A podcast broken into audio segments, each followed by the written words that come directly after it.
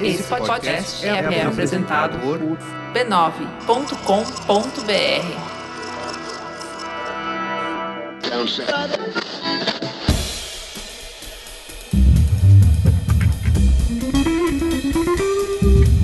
Anticast, a visão do designer sobre o mundo.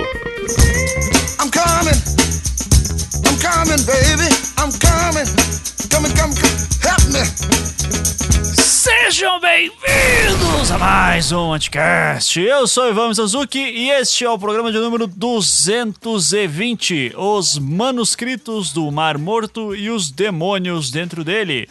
Foi um papo que eu tive com o senhor Andrei Fernandes e o senhor Marcos Keller, ambos lá do Mundo Freak, e também a convidada Tupá Guerra, que também está participando do Mundo Freak. Ah, ela fez um programa muito bom sobre demonologia, que eu recomendo todos que ouçam lá.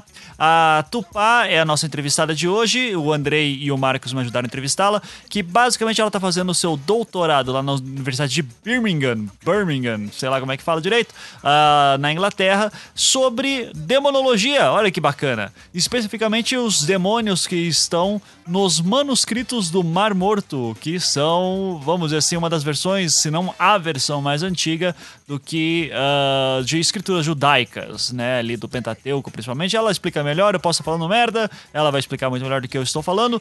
Então, ah, o programa aí de mais de duas horas, cheia de curiosidades. A primeira hora inteira é basicamente sobre pesquisas de manuscritos antigos e a segunda parte a gente fala um pouco mais sobre demônios. E mais uma vez recomendo que ouçam lá o Mundo Freak, ah, que fala sobre demonologia com a Tupá. O link está na postagem.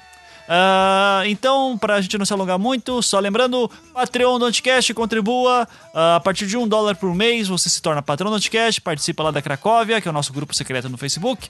eh, e também contribui para que possamos continuar fazendo tanto o Anticast quanto os nossos outros podcasts, como o Não Obstante do Beccari, que em breve está voltando, o Visualmente, que é o podcast de design, artes, é, publicidade, blá, blá, blá, cultura visual em geral, do senhor Ankara, e ah, o Projeto Humanos, que estou produzindo, que será sobre histórias do Oriente Médio. Se você ainda não sabe, procure ali no, na descrição do programa o que é o Projeto Humanos exatamente, ah, que é um podcast que eu tenho muito orgulho, assim como tenho orgulho de todos os podcasts da família Anticast e do, da família B9 também, estamos afinal aqui dentro.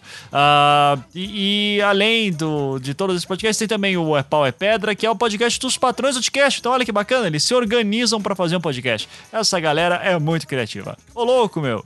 Então é isso. Ah, espero que gostem do programa. É, foi um papo muito bacana com a Tupá. É, aprendi pra cacete e espero que vocês também se interessem. É, aqueles papo bem gostoso de historiografia, né? Então é isso. Fiquem agora com o programa.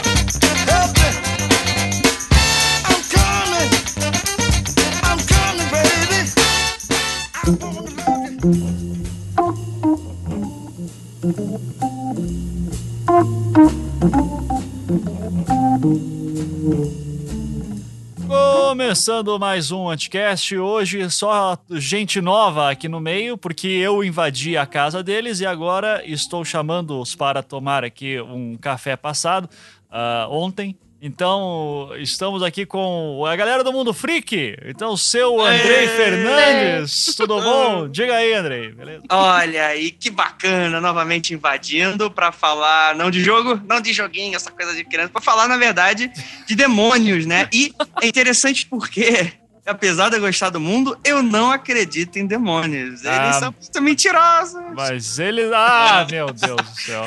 Dia a dia, dia. Piadinha! É, certo. Eu já ia dizer o chavão do Mas eles acreditam em você, né? Mas é. Ah, Pois é. Mas a piada foi tão ruim que nem merece isso. Então, valeu então, Andrei. Seja bem-vindo aí de novo, depois da nossa jogatina de Bloodborne. E demos tudo spoiler pra você do DLC. Excelente, tô. E o patrão, aí, esse é patrão, então ele aqui chega em casa, tudo bem? Senhor Marcos Keller, tudo bom, senhor Keller?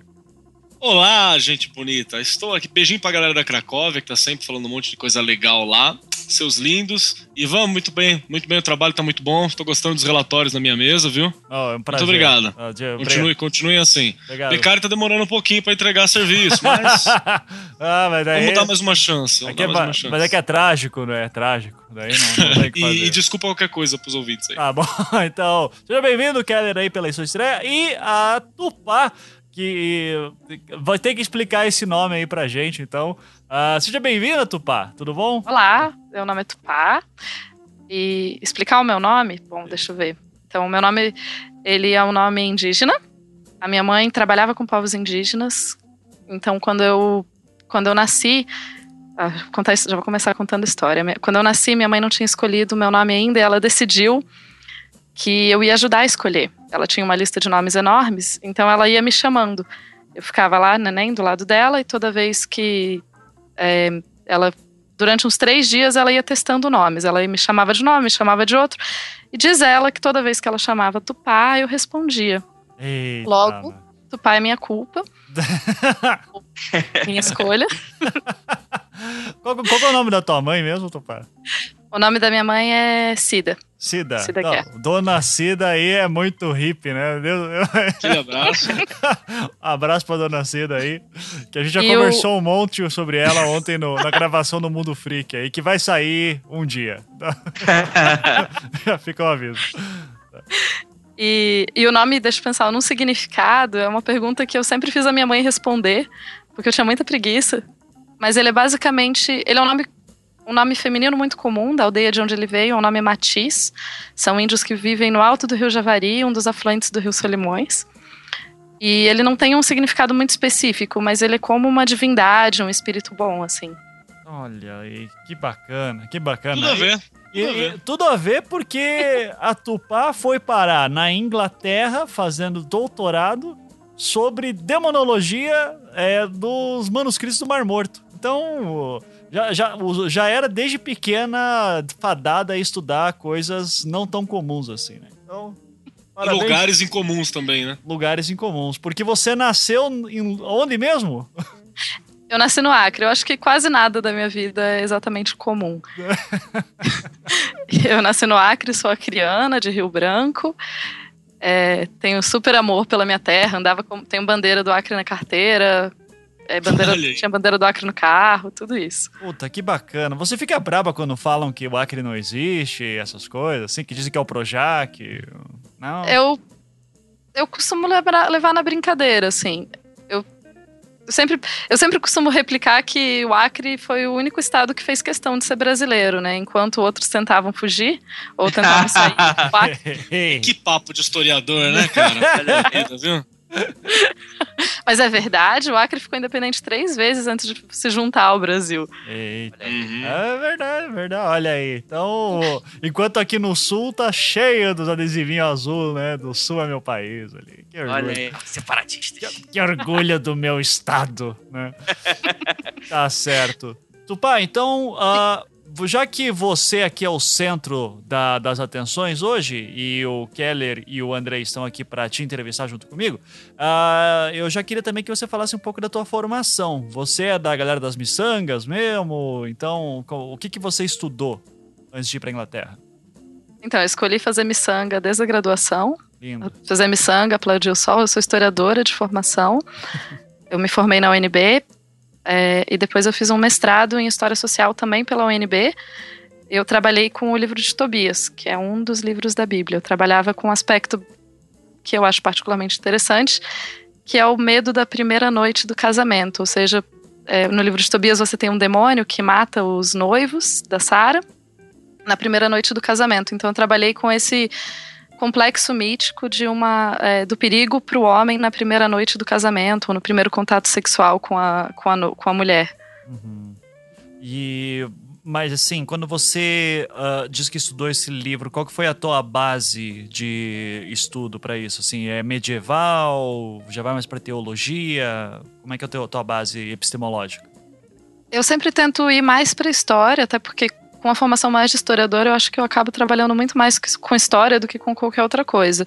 No caso do livro de Tobias, então, a, a primeira ideia da análise era tentar ver como que o mito, esse mito, é, não sei se eu posso chamar ele bem de mito, mas como que esse complexo das, das intenções nupciais, desse problema do primeira noite, como que ele aparecia em outros textos.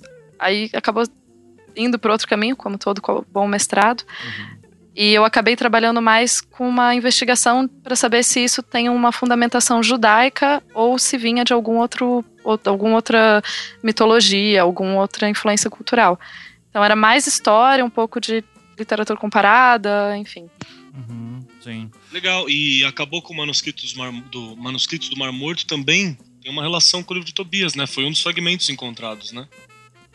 Tem, tem. É, uma das coisas. Os manuscritos do Mar Morto são muito fantásticos. Assim, quando a gente fala que eles são uma das maiores descobertas do século XX, que vão mudar completamente a forma que a gente entende é, religião e como a gente entende especialmente o judaísmo de antes de Cristo, o livro de Tobias é um exemplo bom disso. O livro de Tobias ele até, até os anos 40, anos 50, quando os, os manuscritos são descobertos, é, muita gente dizia que o livro de, de, Tobias tinha sido escrito em aramaico, mas você não tinha nenhuma cópia antiga do livro de Tobias em aramaico. Os manuscritos do Mar Morto, você tem então quatro cópias do livro de Tobias, se eu não me engano, faz tempo que eu terminei meu mestrado. E essas cópias, então, é, estão em hebraico e aramaico.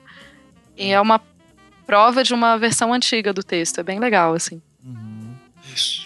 O, eu acho que então, já que entramos no, na questão da, tu, da, tua atual pesquisa, é, eu até estava falando com você hoje mais cedo, é, lá pelo Facebook, de que eu sempre confundo é, Nag Hammadi com o Manuscrito do Mar Morto. E a gente até tava brincando que isso aí provavelmente porque os dois foram encontrados muito próximos, assim, de datas, né? O Manuscrito do Mar Morto foi na década de 40, perdão, Nag Hammadi década de 40 e acho que manuscritos do Mar Morto foram em uh, década de 50. Uh, ah, então, o Nag Hammadi fica para outro programa, sim, mas são basicamente os livros apócrifos da Bíblia, principalmente de, de da, da, vertente gnóstica do, do, pré, do cristianismo primitivo. Uh, mas o que é o manuscrito do Mar Morto? Qual é a história da sua descoberta e o que, que o pessoal viu quando descobriu lá? Então, os manuscritos do Mar Morto, basicamente, eles são um grupo de, de textos religiosos é, judaicos. Eles foram descobertos no final dos anos 40 por dois pastores, eles estavam caminhando. A, diz a história que eles estavam caminhando e por acidente Pastor uma das no sentido, né, prático da palavra, né, não teológico. Ah, é. Verdade. É, pastor no sentido pastor de ovelha. Uhum. E... Ah, tá. Ainda bem que você falou. Que eu, eu já tava pensando em pastor evangélico. Tava vendo Feliciano no deserto. que horror! Olha, achei um manuscrito. que morte horrível seria essa. Ah, é. Não, é, pastores no caso de ovelhas eram é, beduínos, pastores, e eles acharam então esses manuscritos é, numa caverna. Eles perceberam claramente no momento que eles descobriram os manuscritos, assim, a primeira olhada que eles deram nos manuscritos, eles perceberam que era alguma coisa muito antiga.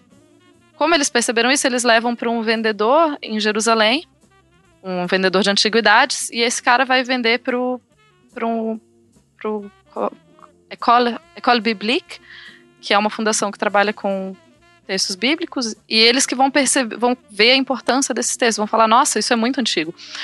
É, a partir daí você começa uma corrida de pesquisadores para tentar recuperar esses manuscritos, comprar eles dos beduínos. Claro que os beduínos vão então começar uma corrida eles mesmos para tentar encontrar mais cavernas, para tentar é, para poder vender e fazer mais dinheiro com isso. Logo eles percebem que essa coleção é maior do que eles podiam imaginar, porque eles vão começando a comprar e vão começando a realizar.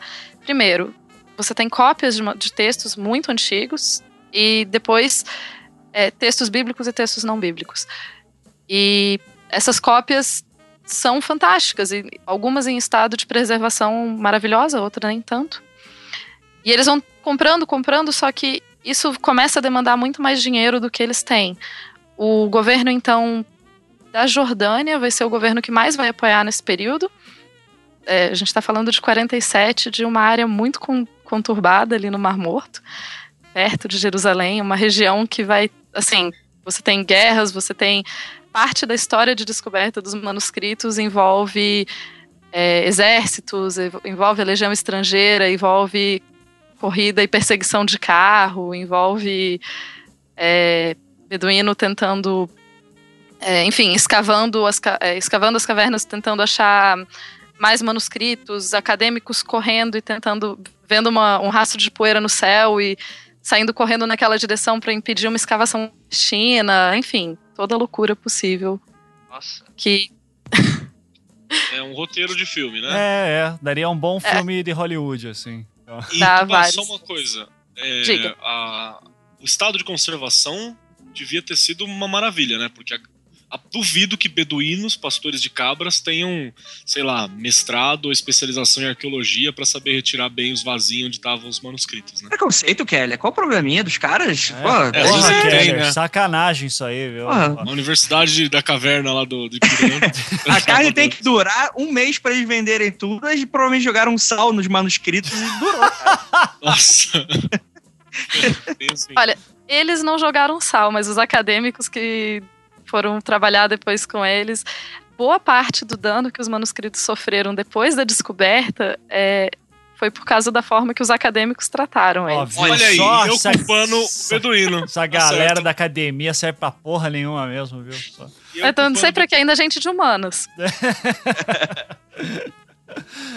Mas assim, é claro que a- as técnicas de conservação de manuscrito eram muito diferentes do que a gente conhece hoje, até porque nunca tinha se encontrado manuscritos tão antigos. São manuscritos de mais de dois mil anos de idade. Você não tem exatamente uma.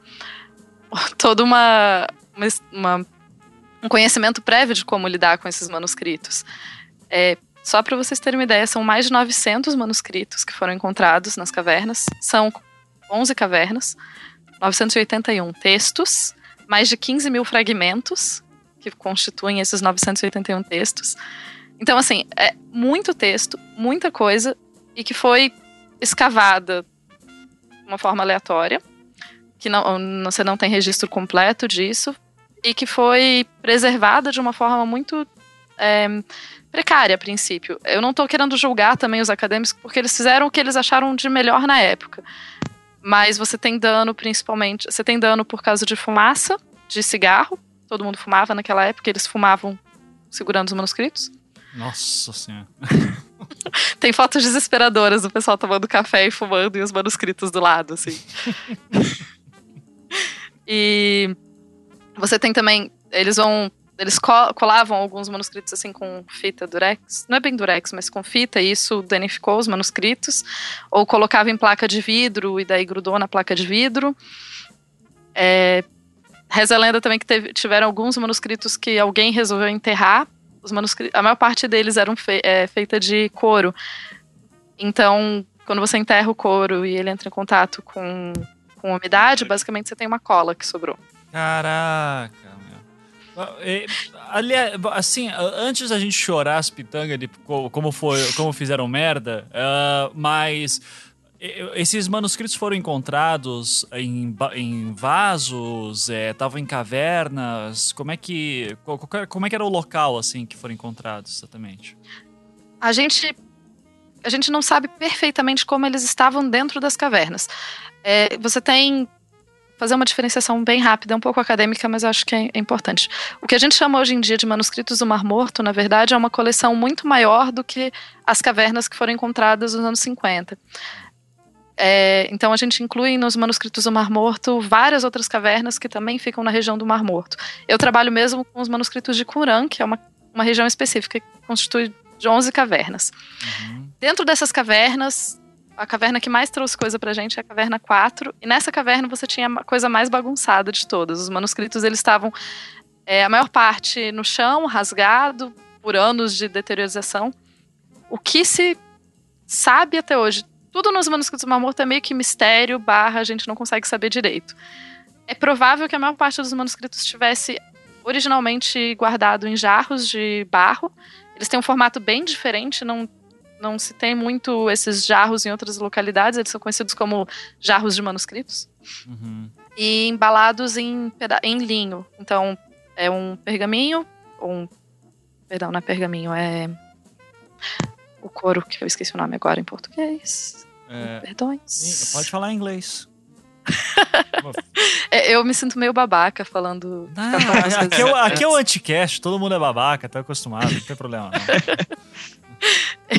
eu, é, eu- ainda mais falando do meu trabalho, é um tanto quanto difícil de não, não falar, não lembrar dos termos em inglês. Mas enfim, você tem os pergaminhos em. Pergaminho mesmo. Você tem o pergaminho, então, que é basicamente couro. Ele tinha normalmente uma madeirinha no começo para ajudar a enrolar. Ele é enrolado, depois embalado numa, nesse linho e guardado dentro do jarro. Isso, teoricamente, é a situação ideal. Como boa parte das escavações não foi feita por acadêmicos, a gente não tem certeza se eles estavam assim mesmo. E outra parte considerável, depois de dois mil anos, não estava mais. Os potes quebraram, estava meio enterrado.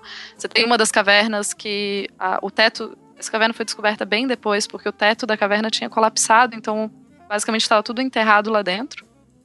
Parte das cavernas é construída pelos homens, então tipo, dá para ver que não é uma caverna natural, parte das cavernas é natural. A gente não faz a menor ideia de por que, que esses manuscritos estavam na caverna, quem exatamente colocou eles nas cavernas, é, se existia alguma organização prévia, quantos manuscritos já existiram, se foram descobertos em outras épocas da história mais manuscritos desse lugar. Nada disso a gente sabe. várias citações que se diz quando fala dos manuscritos do Mar Morto aos essênios. Isso é pura construção, assim? O que, que você conseguiu pegar disso na sua pesquisa? Então, eu tava inclu eu tô inclusive escrevendo um pouco sobre isso agora, no começo do meu capítulo. Logo que os manuscritos foram descobertos, você tinha os essênios são um povo que você tem notícias deles desde a antiguidade. Você tem é, o José, Flávio José, é um historiador da antiguidade, ele fala muito sobre os essênios, ele fala muito, perdão, ele fala algumas coisas sobre os essênios. Você tem outros historiadores que falam também sobre Plínio Velho, enfim, você tem outros historiadores da antiguidade que falam, só que você nunca tinha achado vestígios desse, desse grupo, assim como a gente não achou vestígios de outros grupos. E os historiadores da antiguidade tinham uma certa tendência ao exagero, então a gente não sabe de fato se existia um, se existia um grupo chama, é, se existia um grupo que se autodenominava essênios ou o que, que eles faziam exatamente. A descrição que se tem dos essênios fala que eles, fala que eles moravam numa, nessa região do Mar Morto. Quando se descobriram os manuscritos, na hora, uma das primeiras teorias que se falou é que há uma ide- identificação com os essênios. Então, obviamente, quem guardou os manuscritos foram os essênios. Achamos a Biblioteca Perdida dos Essênios, que é, inclusive, um, do- um dos nomes que dão para os manuscritos a princípio. Só que, hoje em dia, isso já é uma teoria bem contestada, porque a gente não tem certeza. Não tem como... é, a partir só dos textos, não tem como saber. Não existe nenhum dos manuscritos do Mar Morto que use a palavra essênio ou que... é, que fale que é um grupo de essênios. O que a gente sabe é os manuscritos foram produzidos por um grupo de pessoas, ou melhor, eles foram guardados lá por um grupo de pessoas que provavelmente faziam parte de um é, de um, um grupo separado de outros grupos do judaísmo ou judaísmos, porque a gente nem os- hoje em dia a gente nem sabe mais se a gente pode falar de um judaísmo único quando a gente fala é, do século I, século II antes de Cristo, século I antes de Cristo. Você tem um panorama de antiguidade muito mais complexo do que a ideia que a gente tinha original de que era só um judaísmo, assim. Agora, os tais dos essênios, que é muito legal, assim, legal. Engraçado, a gente ri bastante disso em congresso. Existe um doc- existem Aqu- Aquelas piadas de acadêmico, assim, né? de Ah, acadêmico os do essênios! Ah, mas- Não, são, são terríveis as piadas de acadêmicos. Mas existem uns documentários da BBC, acho que da National Geographic deve ter também. E tem uns que eles fazem uma, um teatrinho, assim, com as pessoas vestidas de branco, é, guardando os manuscritos do Mar Morto na caverna e tal. E isso é uma construção que foi criada ao longo dos anos, mas que não tem comprovação. é, não tem comprovação arqueológica. Mas a gente também não pode dizer que com certeza não eram os essênios. Basicamente o que a gente pode dizer é que não dá pra ter certeza de nada. É que era alguém, né? Só isso. Ponto final. Isso. Ah, digamos que os essênios são uma aposta mais acertada do que alienígenas, vai. Acho que dá. Ah, não. Acho ah, que- não sei. Ah, não sei. Sei, Eu não boto essa fé toda, não. Fala por você. Asta. Era Asta Cheran cheirando. Tá certo. Você já leu aquele. Que tem um livro sobre os essênios, cara, ficou mó famoso. Como é que era? Evangelho essênio de alguma coisa. É, um evangelho essênio de alguma coisa, que fala essas. que o cara, alguém inventou uma par de coisas sobre os essênios, assim, e eu acho que foi daí que veio muito, né? Que falava que eles curavam pelas mãos e tal, sem dados nenhum também. Aham. Os Mas essênios ok. você tem, assim, as, as menções da antiguidade sobre isso. Eles são muito interessantes. Eles são um grupo muito interessante, porque eles, têm eles são mencionados por pessoas de outras culturas, como, é, de certa. em algumas vezes, falando bem deles, falando que eles eram. Assim, um grupo de. Basicamente, um grupo de homens que se retirava da sociedade porque não aguentava mais a forma que a sociedade se cons- constituía e passava a viver uma vida monástica e excluída e dividia a comida e usava roupa branca. Quer dizer, acho que roupa branca ninguém fala que eles usam. Enfim, Mas pelo menos eles estavam nessa área dos manuscritos ou não, É o- não, não sabemos dizer? um dos historiadores que fala sobre eles, ele fala que ele estava numa. Quer ver? Eu tenho aqui. Rapidão. Já, acho que eu não vou conseguir chegar, que tá no fundo da minha pilha de livros. Mas ele basicamente fala que é, os essênios estavam ao sudeste do Mar Morto, se eu não me engano. Ele não dá uma descrição muito mais. Ele fala um parágrafo sobre os essênios, ele não fala muito mais do que isso. Uhum. Então, não tem certeza, não dá para ter certeza, não dá para construir muita coisa em cima disso. Só que a teoria dos essênios, ou a, a hipótese dos essênios, foi uma teoria com muita força por um tempo. Os primeiros acadêmicos que trabalharam com os manuscritos, eles não compravam, eles não, não falavam são os essênios, eles falavam pode ser. Depois de um tempo, você vai ter uma mudança nisso e eles meio que vão aceitar que são os essênios, vão ter certeza que são os essênios. E isso vai virar uma. é, meio que uma certeza geral que vai sendo repetida, repetida, repetida, até que todo mundo acredita que os essênios que guardaram os manuscritos do Mar Morto nas cavernas. Uhum. Mas confirmação mesmo não temos, né? Então, Não, não temos. A gente. Achei aqui a referência. Ele fala que os essênios moram ao oe- no oeste do, da beira do, do, do Mar Morto. Então não, não, não tem muito. Não é exatamente uma descrição Uhum. consistente. O Andrei queria falar alguma coisa? Ou o Keller? Hum, sobre os essênios, especificamente, não muita coisa, até porque né, eu acho que é, é interessante você ver como esses grupos antigos e tal, geralmente cheios de mistérios, a galera geralmente que não muito acadêmica meio que cai em cima relacionada a começar a inventar um monte dessas histórias de sobrenatural. Isso eu acho interessante, cara, que não é, não é a primeira vez que eu, que eu ouço falar de um grupo desses ligado, sei lá, a- a- a- ao sobrenatural, ao sagrado, né? Que, que soltava magia, invocava bola de fogo, essas porra, não é, não é a primeira vez, né? Eu achei isso interessante. Aham, sim. É tipo uma Liga E- da Justiça, né? Fica com essa aparência. Sim. sim. Sim. É, é bem, é bem interessante. Agora, só falando. A, a hipótese dos essênios, ela não é também. Eu falei, eu não sou. Pessoalmente, eu não acho que a identificação com os essênios seja correta. Mas existem outras evidências para esse caso. No- na nos manuscritos, é, assim como em Nag Hammadi, você tem textos que são chamados de apócrifos. E daí o Andrei e o Keller já me ouviram falar horrores sobre apócrifos. Deve sair um mundo freak sobre o assunto, inclusive. Uhum. Legal. Apócrifos Mas- são muito legais, cara, porque a gente já imagina aquela coisa subversiva de, ai meu Deus, a igreja católica vai. Vai falar Vai que implodir. Jesus era né, doidão, é, comunista. E, e. Cristo pegou um livrinho vermelho e começou a ler pra galera. Pois é. Puta que pariu, né? Tem, falando nisso sobre o- os textos né, que a gente falou aqui sobre apócrifo, tem uma coisa que numa conversa que a gente teve com a Tupá, ela falou que eu achei muito interessante, foi sobre a como era a transmissão do, do texto bíblico, né? Que como é que foram as mudanças que ocorreram, né? Se é que ocorreram, porque chegou muito, é muito conciso aquilo que estava no manuscrito do Mar Morto, né? Com o que a gente tem hoje do, do- dos textos, né? Eu queria que a Tupá falasse um pouquinho disso.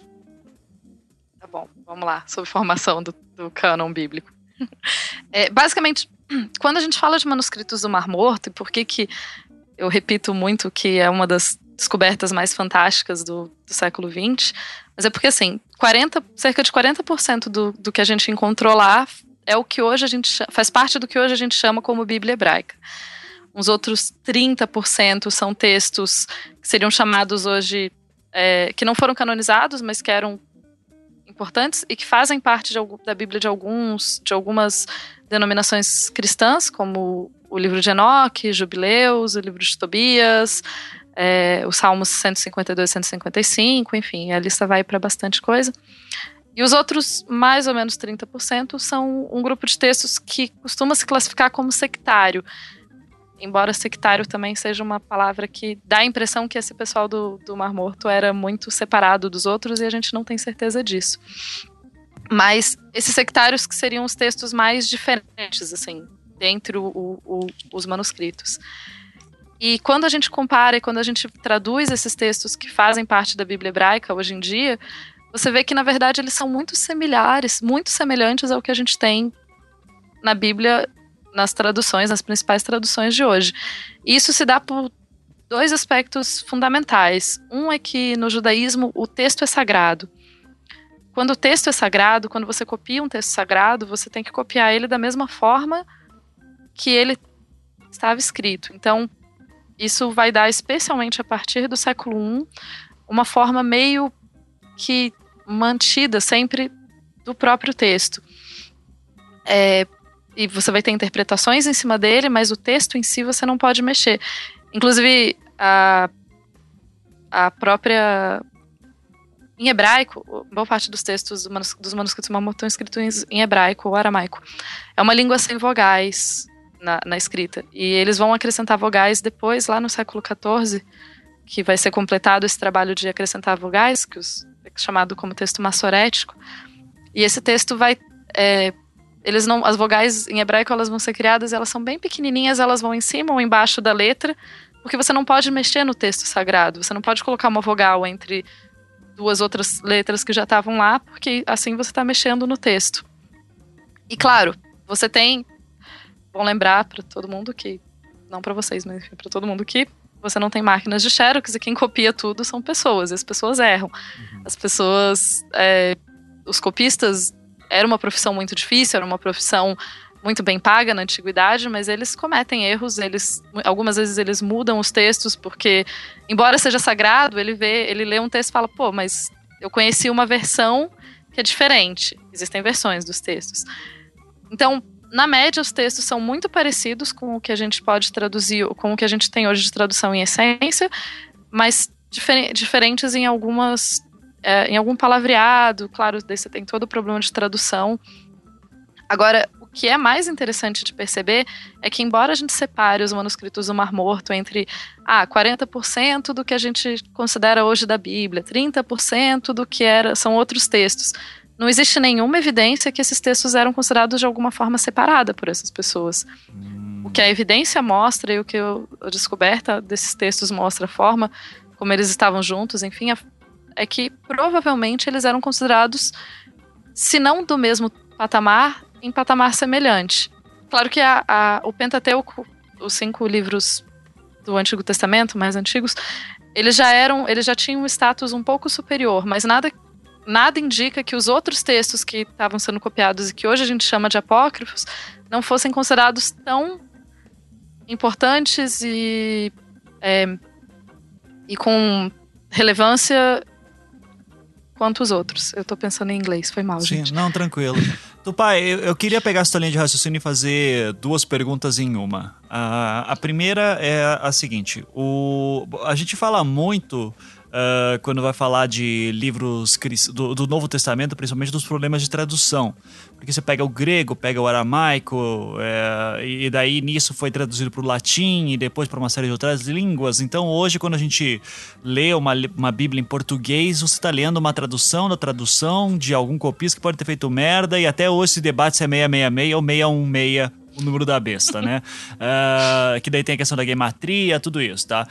Uh, então, a, a, primeira pergunta que eu queria fazer nesse sentido para você, que como eu te falei são duas perguntas, é... Uh, os manuscritos do Mar Morto confirmam então que pelo menos o Antigo Testamento que temos hoje ele é fiel, ou pelo menos que com essa base mais antiga dele, e se foi feito algum teste de datação de carbono que pode precisar de que período que a gente está falando esses textos e se de fato são as, as cópias mais antigas que temos. Tá. É, então sobre a primeira parte, sobre se, se eles são é, se eles são parecidos. Essa coisa da tradução realmente é um problema, é um problema sério. Mas a, o que acontece? Quando o Papa encomenda a, a uma tradução oficial para o latim, a Vulgata, quando ele é justamente para resolver esse problema de você ter muitas traduções.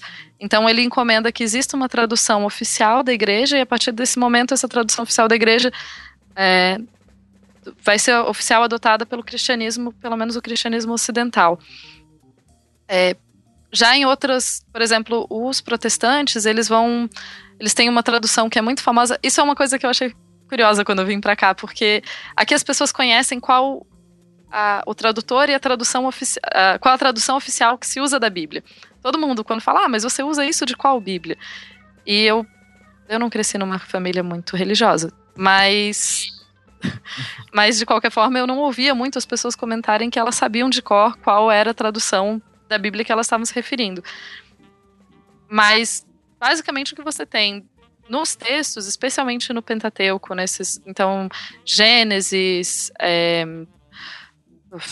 desses textos mais antigos, você tem sim uma coisa muito consistente com o que você tem hoje. É, no entanto, muita coisa. Aí a gente entra em alguns problemas de tradução. A gente está falando de textos em hebraico ou aramaico. No caso dos manuscritos do Marmoto, você tem algumas coisas em grego, mas essas coisas em grego não é, não são não são muito extensas e não são do Novo Testamento. É basicamente o Antigo Testamento. E as coisas em hebraico, elas são. O hebraico é uma língua relativamente complexa de se traduzir. E a gente tem algum debate sobre algumas palavras, como eu disse antes, a gente não tem vogais. E muitas vezes uma mesma combinação de letras pode significar mais de uma palavra. Então você tem que tentar descobrir o que, que, aquela, o que, que aquela palavra vai significar com o resto da frase. Ou com a interpretação que você pode dar. Eu gosto de uma palavra que eu acho fantástica, que ela pode significar tanto mão, quanto poder, quanto pênis. Caraca. Tá tudo interligado, mas deixa quieto, né? aí você vê lá o texto. Pegue na mão do seu companheiro. Aí. Aí. Né? Ixi. É, eu penso nesse exemplo. Não, não, acontece. Esse pegue na mão do seu companheiro não acontece, mas eu sempre ah, penso bem, nesse né? exemplo.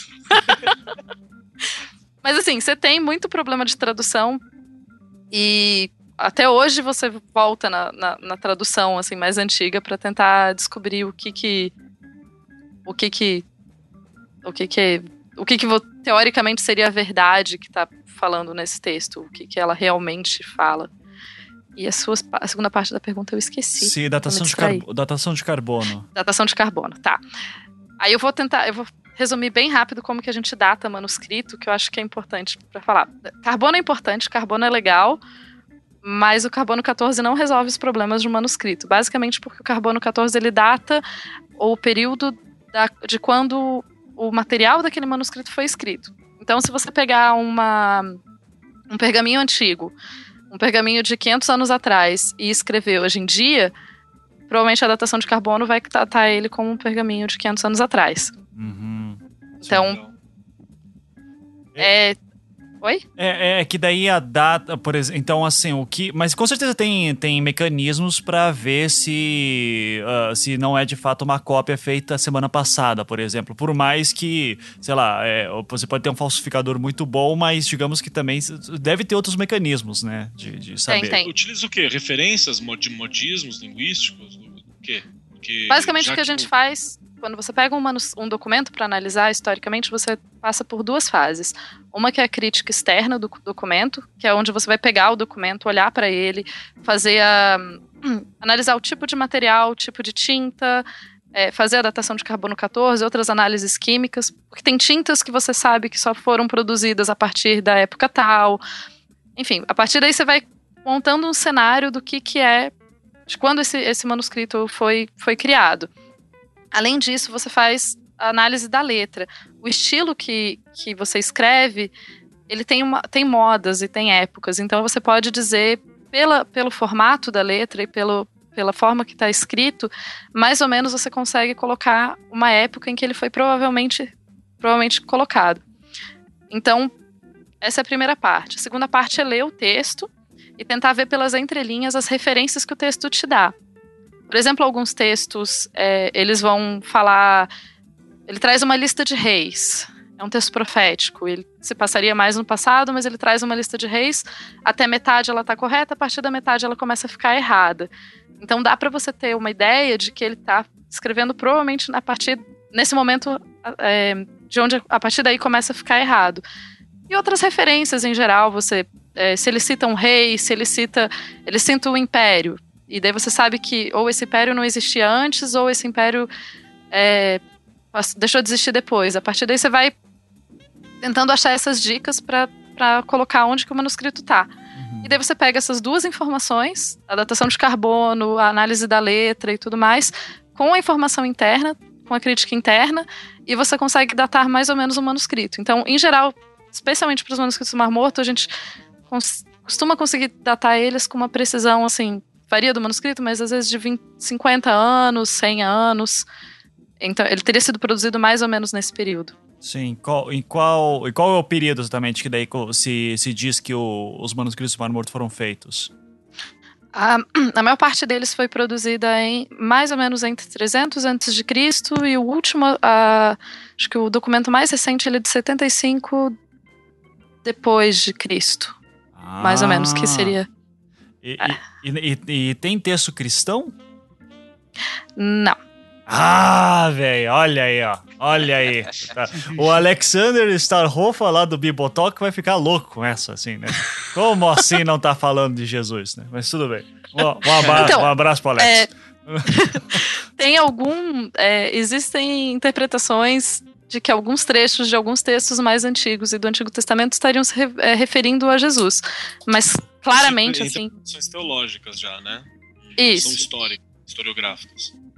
Não, e a, a, o nome Jesus não, não aparece. Assim, o, o, o Messias. O, eles têm o movimento, o movimento que foi associado por pelo menos algum tempo com, com as cavernas, e eu estou falando esse termo enorme para me referir ao, ao que seria talvez os essênios ou qualquer outro outro grupo, até porque a gente não tem certeza se eles moravam lá perto o tempo todo, se eles guardaram uh, os manuscritos por causa de uma guerra, ou se era uma biblioteca, ou enfim, existem várias hipóteses. É, esse, esse movimento provavelmente não era cristão, então, a rigor, isso também não prova nada, porque uhum. isso não prova que o que Cristo tem existido ou não tem existido, ou não prova nada sobre o debate do Jesus histórico, porque se, isso se, se esse movimento se trata de um movimento diferente, é provável que eles não falem sobre um, um outro movimento que está surgindo no mesmo período. Ah, sim. Eu só tô zoando o Starhofer daí, porque né, né, daí, daí ele é cristão e daí eu gosto de dizer assim, não, mas pera aí, tem gente que não acreditava em Cristo na época de Cristo, porra. Tem,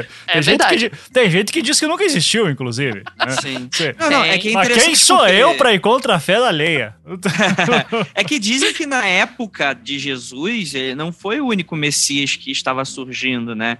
É, é algo que eu já ouvi falar. Então, assim, se for algo que realmente não, não era não era tipo, ai meu Deus do céu, criaram aí o, a, a, uma coisa extremamente inovadora para a época, um, um, cara que vai tinha salvar o, o mundo, também, né? né? É, não, é, o Ryan também tinha. É, não tinha. Não tinha Kéfera com, com 7 milhões de inscritos no YouTube, né? Então fica difícil passar a informação.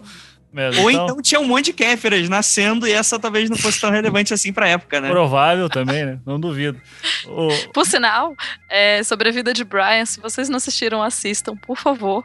Que além de ser um filme fantástico, eu tive a oportunidade de ir numa conferência no meu primeiro ano aqui do doutorado que se chamava Jesus e Brian ou o que, que os Pythons fizeram pela gente.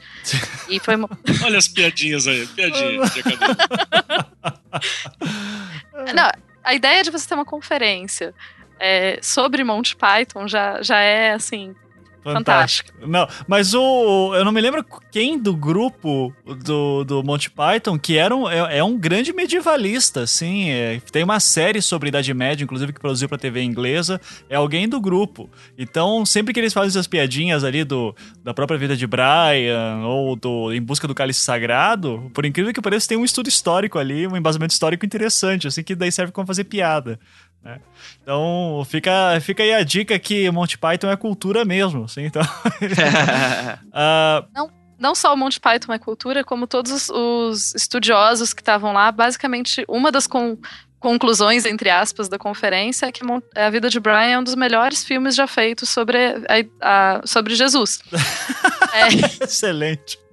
Porque os E- outros foram feitos pela igreja, né? Então, É. meio, Ah, vai. chatinho às vezes e tal. É, né? Ou E pela essa Record ideia do- também. Então, Pela Record, né? pela Record, né? Tá Mas bombando esse aí o ninguém foi cinema. assistir, não tem problema.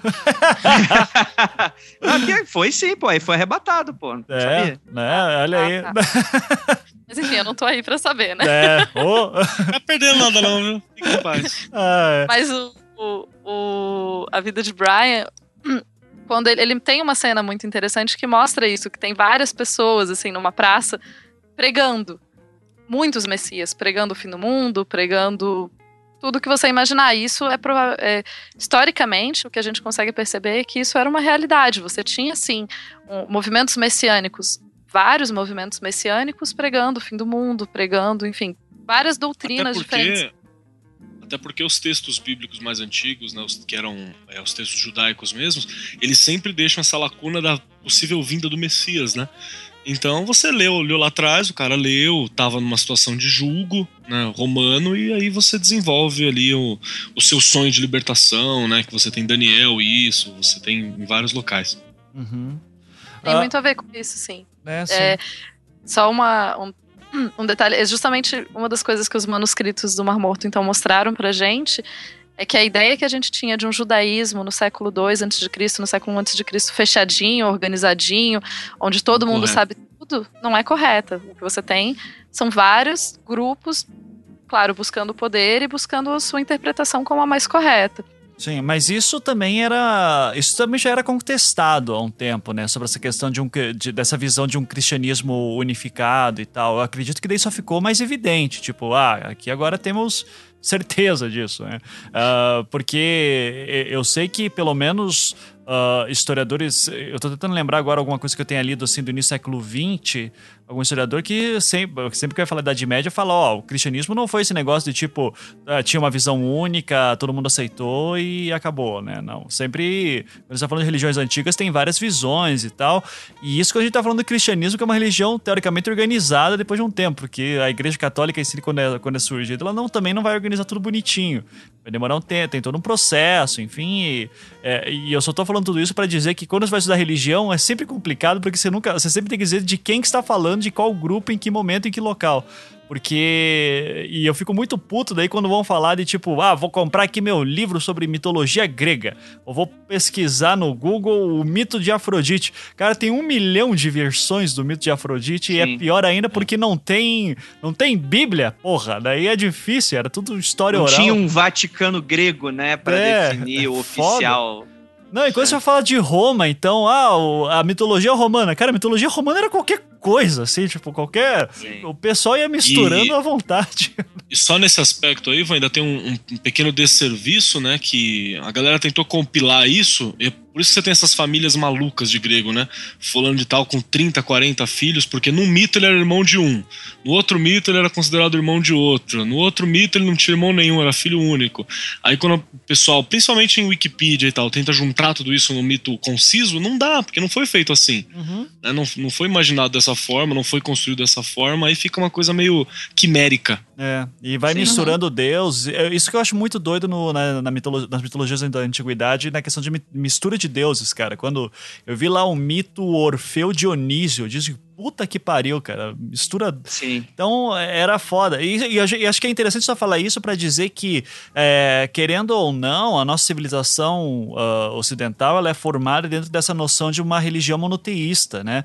Só que quando está falando então dos manuscritos do Mar Morto, a gente tá vendo aí manifestações religiosas monoteístas que são ponto fora da curva nesse momento e que eles também estão tentando se organizar em um debate intenso com outras culturas que acham o monoteísmo uma coisa doida, né? Então, ah, E pode falar. Só para lembrar também, é, dentro disso que o, que o Ivan falou, tem uma coisa da- das religiões monoteístas pode ser observada, lógico que não é uma, uma coisa totalitária, né, não é uma, uma coisa em geral, mas quando você tem um único Deus e você tem um, um povo defendendo a, a autoria, a autoria não, a autoridade, né, de fazer o discurso por essa divindade, aí você tem diversos problemas de conflito para quem é a, a, narrativa original, né, quem é a narrativa pura, a narrativa real.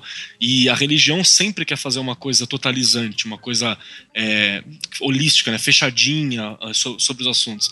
Já quando a gente fala sobre uma coisa mais mais, mais é, panteísta, com mais divindades, você tinha os sacerdotes de determinadas divindades, que eram tradicionalmente ou inimigos ou adversários, mas cada um guardava a sua realidade e, entre aspas, aceitava de certa forma a realidade do outro, né? Uhum. Já no, no monoteísmo você tem uma coisa um pouco mais briguenta nesse sentido. Uhum.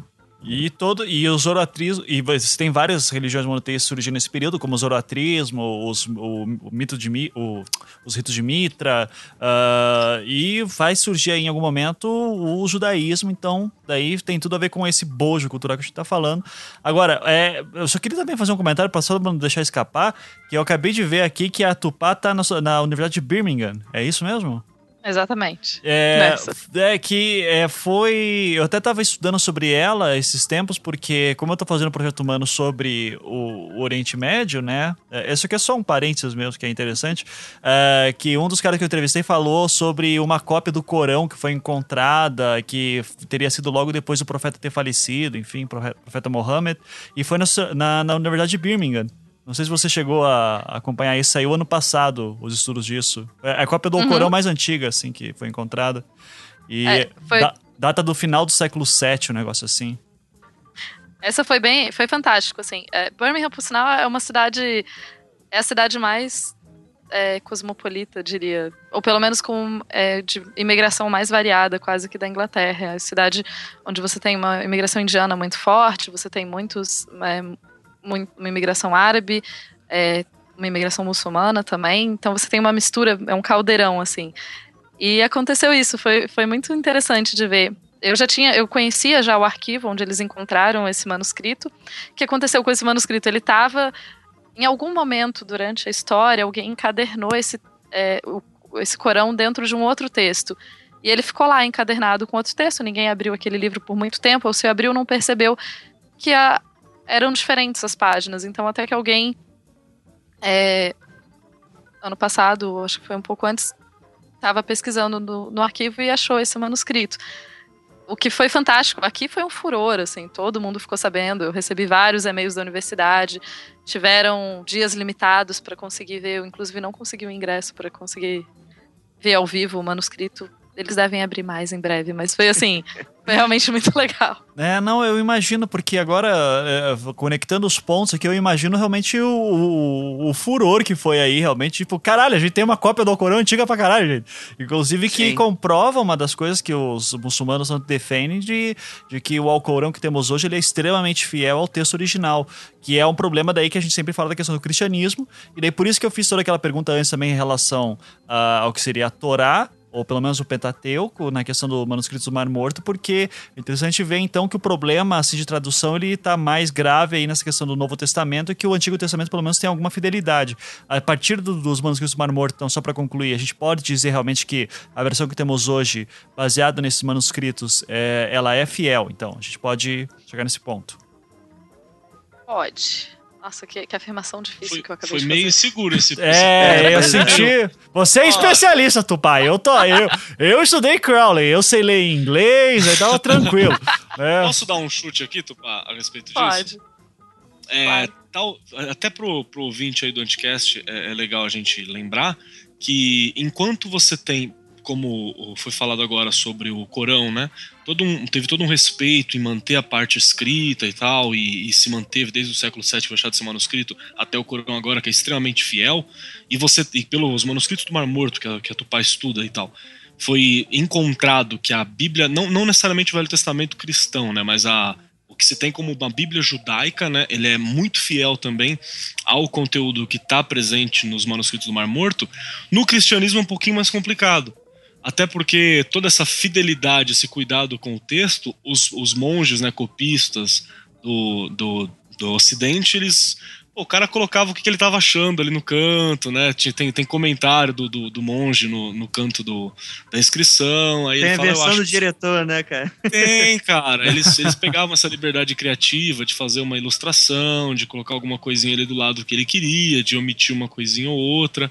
É, eu, eu acho que é, é nesse sentido que o, que o Ivan também tá falando. Uhum. Isso é coerente mesmo, Tupá? É bem por aí. Assim, a, a cultura de copista e de cópia de manuscritos, em geral, ela é muito mais rica do que a gente imaginou a princípio. O que a gente imaginava antes de descobrir os manuscritos do Mar Morto e antes de descobrir Nag Hammadi, antes de, enfim, ter todo esse material que a gente tem disponível hoje no, no mundo para pesquisar, era que os manuscritos, que os copistas eles serviam quase como máquinas de xerox mesmo. E hoje em dia a gente sabe que eles tinham um papel é, mais criativo um pouco, mesmo dentro dos textos. E daí essa ideia que você tinha comentado sobre, ah, porque na cultura grega tal, esses mitos não foram criados para ser uma, uma coisa coerente e única, certo? É provável, e agora vou fazer uma afirmação bem difícil, mas Uhum. é muito provável que o que, o que os manuscritos mostram pra gente é que é provável que não se tinha nesse período um texto único. As pessoas não acreditavam tanto num texto único. A forma, o que a gente entende hoje como, é, como texto único e fechado, e ela não era exatamente como a gente vê hoje. No caso do, no caso do Pentateuco, claro, você tem, como eu falei, o texto é sagrado, quando você tem o Yahvé, que por sinal, Yahvé é uma pronúncia que que é uma pronúncia reconstituída, a gente não tem, você tem o, o que são as quatro, os quatro letras, mas você não tem forma de pronunciar essa, essas quatro letras, até porque não era pronunciado. Em vários textos, inclusive, você tem essas letras substituídas. Nos manuscritos do Marmota, você tem, às vezes, substituídas por quatro pontinhos, assim. Porque não é para ser pronunciado isso. Mas, então, embora você tenha isso, ao mesmo tempo que você tem isso, você tem, muitas vezes, que a gente encontrou nas cavernas, quatro, cinco cópias do mesmo texto, e as quatro cinco cópias têm alguma variação entre elas. O texto é mais comprido em uma, menos comprido em outra. A ideia original, a ideia essencial tá lá, mas os detalhes do texto mudam. Quando eu digo que você tem sim uma, uma regularidade do texto do, do Antigo Testamento, do, da Bíblia Hebraica, do, dos manuscritos até hoje, é porque tem, sim, boa parte dos trechos que você pode traduzir e que realmente estão muito parecidos, mas você tem versões diferentes. É provável que na antiguidade, no judaísmo também, se aceitasse mais de uma forma de texto como autori autoridade, assim. Você não tinha uma a forma como hoje a gente entende de real, de verdadeiro e de texto único, talvez não fosse a forma que essas pessoas enxergavam.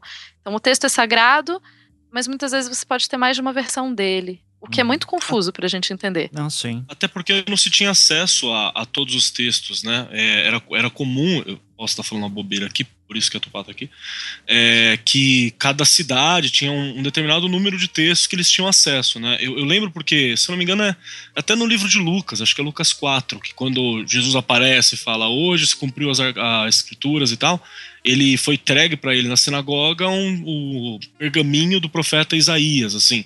E dentro da sinagoga tinha, sei lá, Isaías, é, Ruth e mais alguma coisa. Era o que tinha naquela sinagoga específica.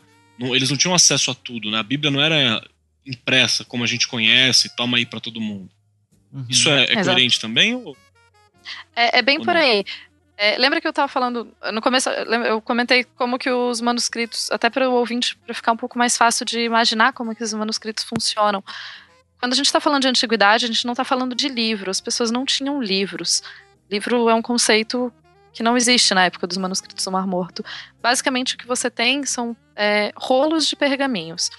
O rolo de pergaminho, é, imagina primeiro que o pergaminho ele tem uma certa, ele é limitado pelo tamanho do animal que você matou para fazer esse pergaminho, é couro. É, fora de ser, além disso, ele, você vai enrolar esse pergaminho. Pensa no tamanho da Bíblia e o tanto de coisa escrita, é impossível colocar aquilo num pergaminho. Vai ser um rolo enorme que vai ser impossível de ler vai ser impossível de carregar e não vai ser nada prático. vai ficar bravo, né? É.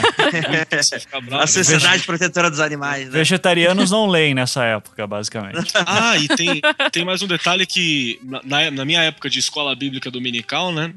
fez toda a diferença para mim foi quando conversando assim com, com um brother estudioso que fazia uma teologia legal na época, ele falou: quando você pegar o texto bíblico, não acha que estava digitado no Word, que sei lá, Paulo podia voltar lá atrás, apagar o comecinho e, e reescrever. Não, ele está escrevendo fluxo de ideias, né? Ele vai escrevendo conforme fluxo de ideias e de repente, lá por isso que alguns textos ele afirma uma coisa no começo lá no fundo ele já não está mais tão certo daquela afirmação inicial. Então é muito comum você você encontrar coisas assim também, né? E só para somar, tem um texto que eu vou jogar aqui no link, era até para Andrei passar no, outro podcast que eu, eu, não tinha achado. Achei agora. É um, é um textinho feito por uma galera do movimento Jesus Freak, americano ou brasileiro, não sei, chamado A História da Bíblia, da boca de Deus à cabeceira dos motéis. Que maravilha. Então é uma puta pesquisa, assim, que eu nem sei o quão Ou acadêmica é, mas que ele fala sobre isso. Uhum. Cara, é legal o texto, eu vou, vou mandar o link aqui pra... Mas eu não tô falando que não é legal.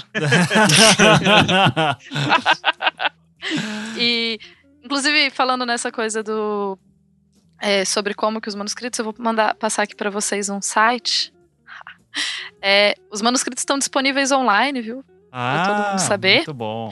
É, oh, antes... Só precisa ler em como assim a igreja não está escondendo a verdade das pessoas? Né? é, quando eu falo que a descoberta dos manuscritos é coisa de filme, a divulgação e publicação dos manuscritos é outra parte, assim, é, que dá muita história. Uhum. Eles foram descobertos nos anos 40, 50, e você só tem a publicação completa desses textos em, nos anos 90. Rolava meio que.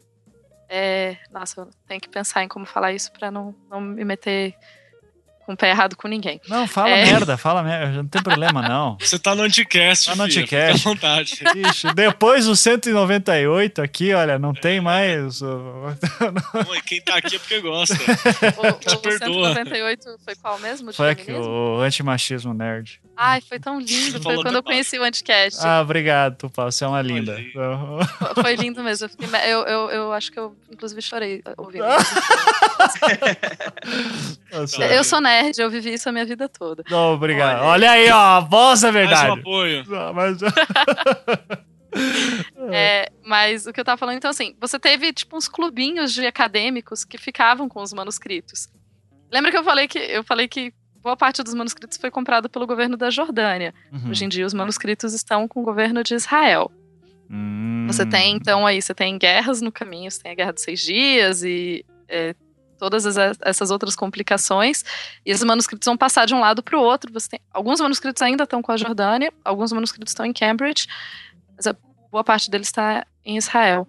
E você tinha meio que uns grupinhos, assim, que ficou com os manuscritos e só os amigos deles podiam publicar. E eles foram publicando assim a conta gotas esses manuscritos. Todo mundo sabia, algumas pessoas conseguiam fotos, alguma coisa meio quase que o um mercado negro dos acadêmicos, que uma, as pessoas vão Olha passando aí. uma coisa legal para os outros. Sim. Mas é clubinho, o, né? É o clubinho, nosso clubinho. Eu lembro quando eu, quando eu vi aquele filme, muito. É um filme antigo, mas é muito bom já. É antigo, que imagine, eu vi quando era lançamento. Que é o. Ah, é o filme lá do. do ai, das Chagas de Cristo. Keller. O...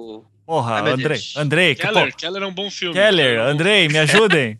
Calma aí, como é que eu vou ver? Estigmata, é, estigmata. Estigmata, Porra, filmaço. Então, uh, mas eu lembro que eles falavam lá sobre a questão desses apócrifos, principalmente, né? Uh, que daí não é exatamente que o caso do, do, que você está falando, Tupá, mas é que o, lá ele dizia no filme, e eu sempre tive essa dúvida também, que ele falava assim que, é, que manuscritos antigos não são uma coisa tão difícil de ser encontrada, volte e meia aparece algum, e quando aparece, tem que ficar fazendo uma reunião entre uma caralhada de igreja no mundo, porque um pedaço é para cada uma, assim, que todo mundo quer pegar um pedaço dele. Uh, isso procede na questão de, de manuscritos antigos? É, já teve uma época em que manuscritos for, antigos foram mais comuns. Você teve, é, especialmente no final do, de 1800, começo, final de 1800 e começo de 1900 até mais ou menos 1950, você tem muita descoberta é, considerando manuscritos antigos, coisas lá pelo século, até o século 5, 6. Não estou considerando documentos medievais. Documentos medievais, então, é fácil. E isso você ainda tem muita biblioteca. Boa parte desses textos não são encontrados porque eles estão, que nem a cópia do Corão que estava aqui na biblioteca de Birmingham, não catalogados, guardados em algum canto. Uhum. Segurando a mesinha, né? A mesinha tá meio torta, colocar embaixo tá. Não, a impressão que dá quando você- a gente escuta que ficou na biblioteca durante 50 anos e foi achado só depois. É isso, né, cara? Ficou ali encostado ali pra- na, Mas, na. André, você acha? Você acha seus mangá na sua biblioteca? Você não acha, cara. Olha, eu não tenho dinheiro pra ter mangá mais, mas tinha, era isso mesmo. Não, e outra, a gente tá falando de universidades aí que a gente tá acostumado no Brasil que as universidades não têm 100 anos, assim, né? A gente tá falando dessas universidades europeias aí que, porra, a de Bolonha tem quase mil anos, por exemplo. Então, Tá deve ter coisa lá que a gente não imagina, né, cara? Isso, um Ô, cantinho. Tupá, eu tenho, eu tenho três perguntinhas também aqui. É, uma delas é referente ao que, qual que é o conteúdo, né? Eu acho que você não falou o conteúdo mais exato, assim, do, do que é o manuscrito do Mar, os manuscritos do Mar Morto. Você falou que tem uma parte que está relacionada à Bíblia Hebraica, né? O Antigo Bíblia Hebraica, o, Velho Testamento, que os cristãos chamam. E tem, tem, tem outras coisas que não necessariamente estão na Bíblia, que seriam os apócrifos, né? E tem alguma coisa relacionada à organização, que eu me lembro que você chegou a falar, acho que numa outra conversa. E essa é uma pergunta, o que que seria mesmo esse, esse conteúdo? E a outra pergunta eu acho que eu esqueci. E- Mas você vou pode a falar sobre o fato de você fazer a arquearia. Então, Maconha, falar alguma coisa. maconha é foda, né, cara? A Assim, galera a- de miçangas, a- né, cara? Eu vou lembrar, eu vou lembrar, eu vou lembrar. Maconha é, é foda, acaba com, com, a, com a memória, cara. É, eu entendo. É, Cara, mas nem cerveja eu bebo, eu sou um cara muito certinho. Tá, diga aí, Tupá. Então, como é, são a forma acho que, que eu uso para descrever são textos religiosos judaicos. Você tem textos que tratam de religião judaica da forma mais é, completa e diferente possível. Por exemplo, você tem, eu estou abrindo aqui é, uma lista completa que eu não vou ler completa porque são 915 textos, mas do que que você tem nos manuscritos. Mas você tem, por exemplo, o livro de Isaías, que foi por sinal, o primeiro dos textos a ser encontrado, o primeiro dos textos a ser revelado. É um manuscrito lindo, porque ele está muito bem preservado. É, eu mandei para vocês um link do. Eu vou, te- vou mandar para vocês direitinho o, o link do livro de Isaías para vocês verem como ele é lindo e super bem preservado. Tá super em forma para um texto de dois mil anos. Abriu aí? Vê? Legal. Ah, abriu, sim. Bacana. Maluco, isso é lindo demais, cara. Os links estão na postagem ali pra quem quiser ver. É, O livro de Isaías é o que tá mais completão ali, né? é um dos que tá mais completão. Eu, eu mandei. Esse é o de que eu 4 acabei de- metros? É. Esse é, o- é gigante? Uhum. Foi o que eu acabei de mandar pra vocês. Ele dá pra ver como ele tá. É, é, é muito legal porque dá pra ver como ele tá muito bem preservado. É, dá pra ver se vocês abrirem no link que eu passei pra vocês, quem quiser depois explorar. Infelizmente você tem os links estão todos em inglês. Você não tem coisas em português. Mas dá pra ver as imagens de qualquer forma. Os textos em si estão em hebraico e em aramaico. Não precisa saber falar inglês. Uhum. Sim. Você É. lê isso? Tupá? Eu leio isso. Fala alguma coisa em aramaico aí, Tupá. Em aramaico. Então, eu leio, mas eu não falo. Ah, de- ah, nem. não, existe Porra, uma coisa é simples, que bom dia. Tipo, bom dia em aramaico. Você deve saber isso. pô. Cita texto, cita o texto sagrado, sempre funciona isso. Sempre tá funciona. automático. Isso aí, boa, boa. Não, é, bom dia eu não vou saber falar mesmo. Se tem uma coisa que eu não sei falar em aramaico ou Então, então hebraico. os xingamentos, tipo raça de víbora, sabe? Essas coisas que a gente já tem. É legal. Eu posso falar, por exemplo, é, os ter- termos que eu costumo trabalhar bastante. Ruar, que é, é ruar. Eu, minha pronúncia é terrível. Mas que basicamente significa. Eu acho que ninguém que fala, que fala vai reclamar. cara. Exatamente. Você pode Não, gente. mentir à vontade aqui. É, você coisa, né? Ruá significa espírito, que é espírito ou vento ou respiração ou é uma palavra com muitos significados e pode significar tanto espírito maligno quanto espírito legal. Puta que, Tudo bem. que doido. É uma das Só palavras que eu- né? É, só pra facilitar. Então, pra vocês verem como, como é fácil a minha vida. Assim, no momento, eu, eu chego. Existem softwares hoje em dia que você abre, eu tenho uma. Eu tenho todos os manuscritos todos linkados, eu posso colocar para pesquisar e eu coloco só a palavra que eu quero, ele me lista onde essa palavra aparece em todos os manuscritos. Ah, Mas tá muito fácil ser pesquisador é hoje em dia, né? Ctrl F, né, cara? Ctrl F. Abrir os 4 metros de pergaminho ninguém quer, né? é, não, é falar, uma né? palhaçada hoje em dia, essa galera leite com pera aí. Com Pedro, tal. Eu queria poder abrir os quatro metros de manuscrito, mas eu não posso chegar perto desses documentos. Eu, Pode eu dei a sorte. coxa, né? Fazer uma Eu dei a sorte Ah, é. Eu dei a sorte. Eu, quando eu cheguei aqui na Europa, eu tava tendo uma exposição é, e tava tendo uma conferência. Eu fui numa conferência e tive a chance de ver de pertinho Nossa, alguns dos manuscritos. Ah, Deus, foi lindo, foi lindo. E eu, como pesquisadora, é possível, eu posso pedir é, para minha orientadora me deu uma bronca esses dias porque eu reclamei que não tinha foto colorida do, do- de um manuscrito e ela falou: Ah, mas se quiser você pode ir lá olhar o, o manuscrito de verdade. Mas, enfim, eu não tenho como ir para Israel nesse momento da minha vida. Ah, que droga. Aí do lado, pô, aí do lado. Porra, pega, pega, um, É. pega um barquinho aí e vai. Porra. Barquinho, uma canoa, né? Pega uma canoa. tá na Inglaterra já mesmo, porra. É uma ilha essa merda. Se Então, os vi- vikings fizeram, né, cara? Mas, de- mas eu conseguiria. é, eu tenho como ter acesso aos, aos manuscritos, né? Eu, eu poderia é, olhar eles de perto, mas nesse momento da minha pesquisa não é necessário. sim.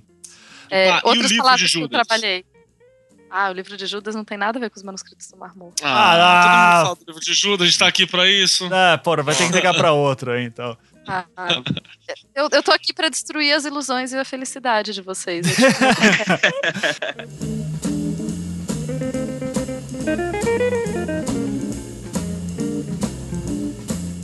Conta aí a história do mapa do tesouro. Então, dentre os manuscritos encontrados, na Caverna 3 foi encontrado um rolo de cobre, é, enrolado, né? Quando eles abriram esse rolo de cobre, eles descobriram que era um mapa do tesouro. É um mapa. Ele descreve um tesouro muito fantástico. E ele tem instruções para como chegar a esse tesouro. Não pensem que as pessoas não tentaram. Você tem um acadêmico, um dos, um dos acadêmicos que trabalharam no começo da descoberta, ele vai atrás do, desses manuscritos. Eu acho ele fantástico, por sinal, adoro ele, que é o John Allegro.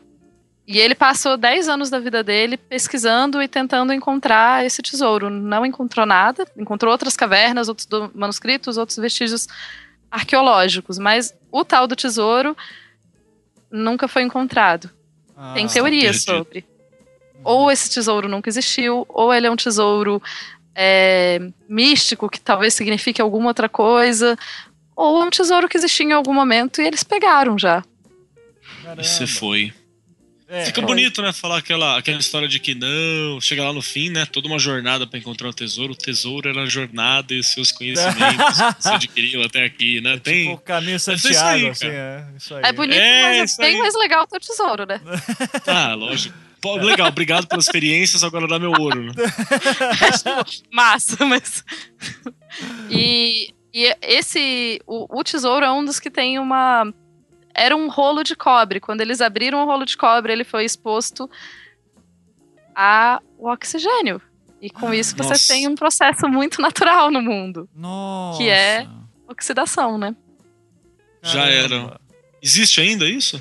Eu vou olhar aqui uma foto de como ele. Eu acho que ele ainda existe, sim, mas ele tá bem detonado. Vou ver se eu consigo.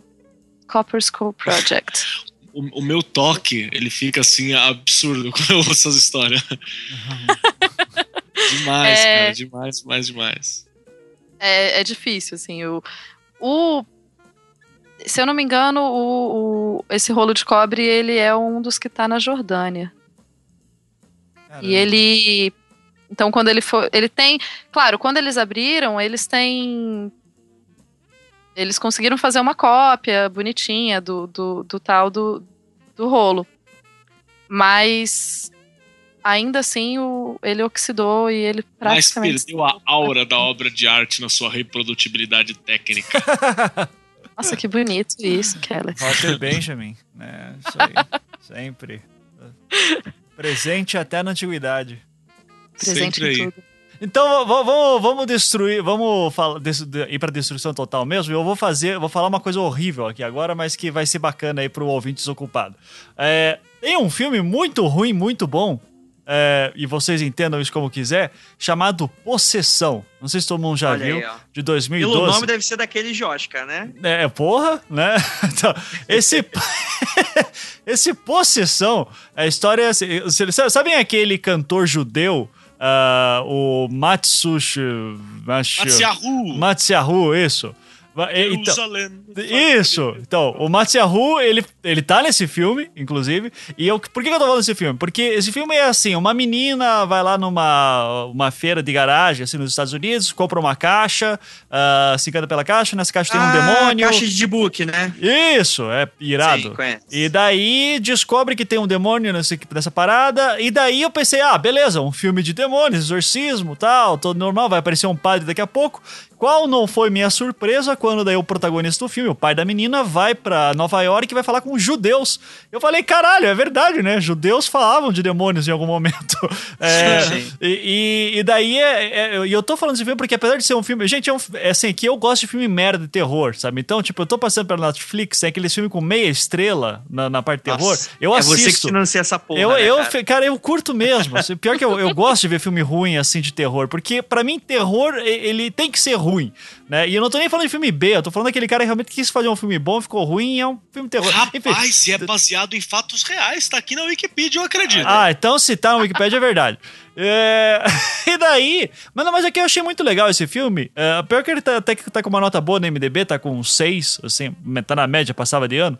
Ah, e que daí apareceu o quê? Ah, aparecia daí justamente essa comunidade judaica e que daí descobriam lá esse demônio e que daí eles iam fazer um ritual de exorcismo bem diferente do que na questão da- do catolicismo, né? Ah, que geralmente quando vai ter filme. Isso é engraçado, nos Estados Unidos, sempre que tem filme de exorcismo, sempre é padre, né? É, é um país protestante e nunca aparece ah, uma igreja protestante fazendo. Sempre vai pra igreja católica, né? Ficou muito forte isso nos Estados Unidos. Daí, ah, e, e- e eu sei que a tua pesquisa, Tupá, tá ligada justamente com essa questão de demonologia no judaísmo e ainda focado nos manuscritos do Mar Morto. Então, o, o que eu queria já que você. Eu já recomendo aqui, já devo ter falado isso na introdução do programa, mas eu recomendo ah, novamente que ouçam o Mundo Freak que a Tupá participou sobre demonologia, que é bem interessante, que daí dá um aspecto maior. Mas eu gostaria mesmo que você, me fo- você focasse nessa questão do o que, que a gente encontra de uma concepção judaica de demônios em comparação que a gente tem de cristianismo, especialmente na tua pesquisa. O que, que te motivou a pesquisar isso que te, é, te chama tanta atenção? Tá bom, então. Ixi, senta que lá vem história, quase. Beleza. o que, que é interessante que no judaísmo você vai ter um desenvolvimento maior sobre demônios e é, um entendimento e pesquisas e tudo sobre demonologia, mas isso é depois do século lá lá pelo século I que você vai ter uma, uma- um enfoque maior nisso. O Antigo Testamento em si não fala muito de demônios.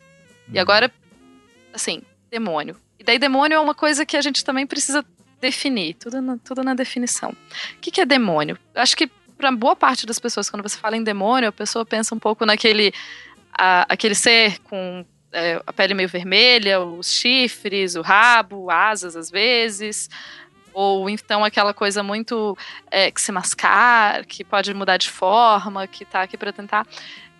E isso é uma interpretação nossa de demônio, desse tempo que a gente vive agora, não uma interpretação da antiguidade.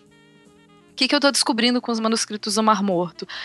É, os judeus no século I, século II antes de Cristo, ou enfim, no período que a gente chama de período do Segundo Templo, eles acreditavam em demônios?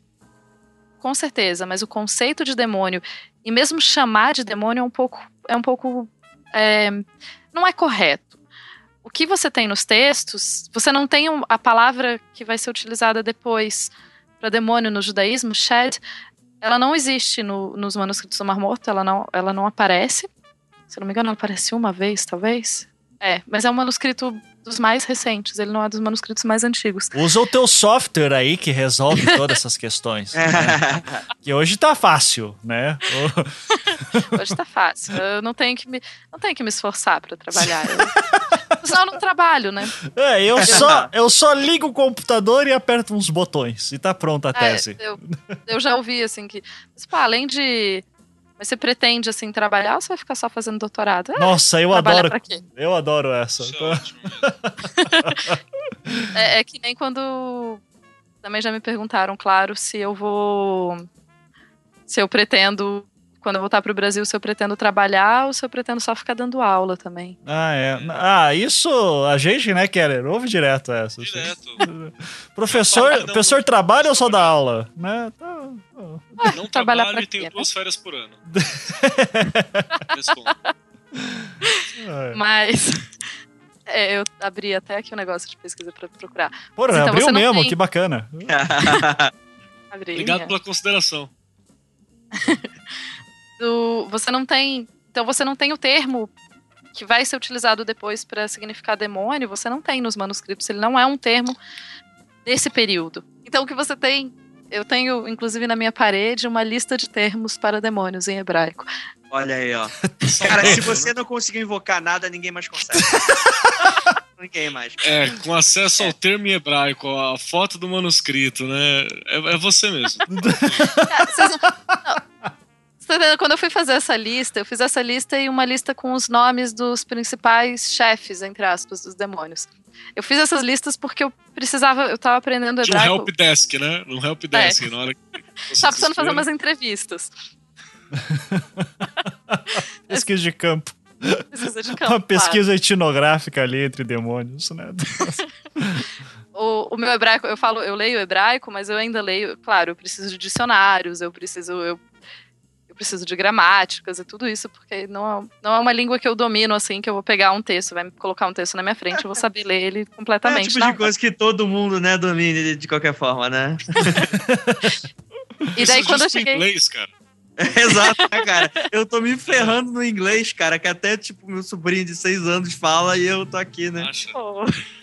Eu juro que eu estudei história. Um dos motivos iniciais para escolher história é porque eu achava que eu não era muito boa com outras línguas.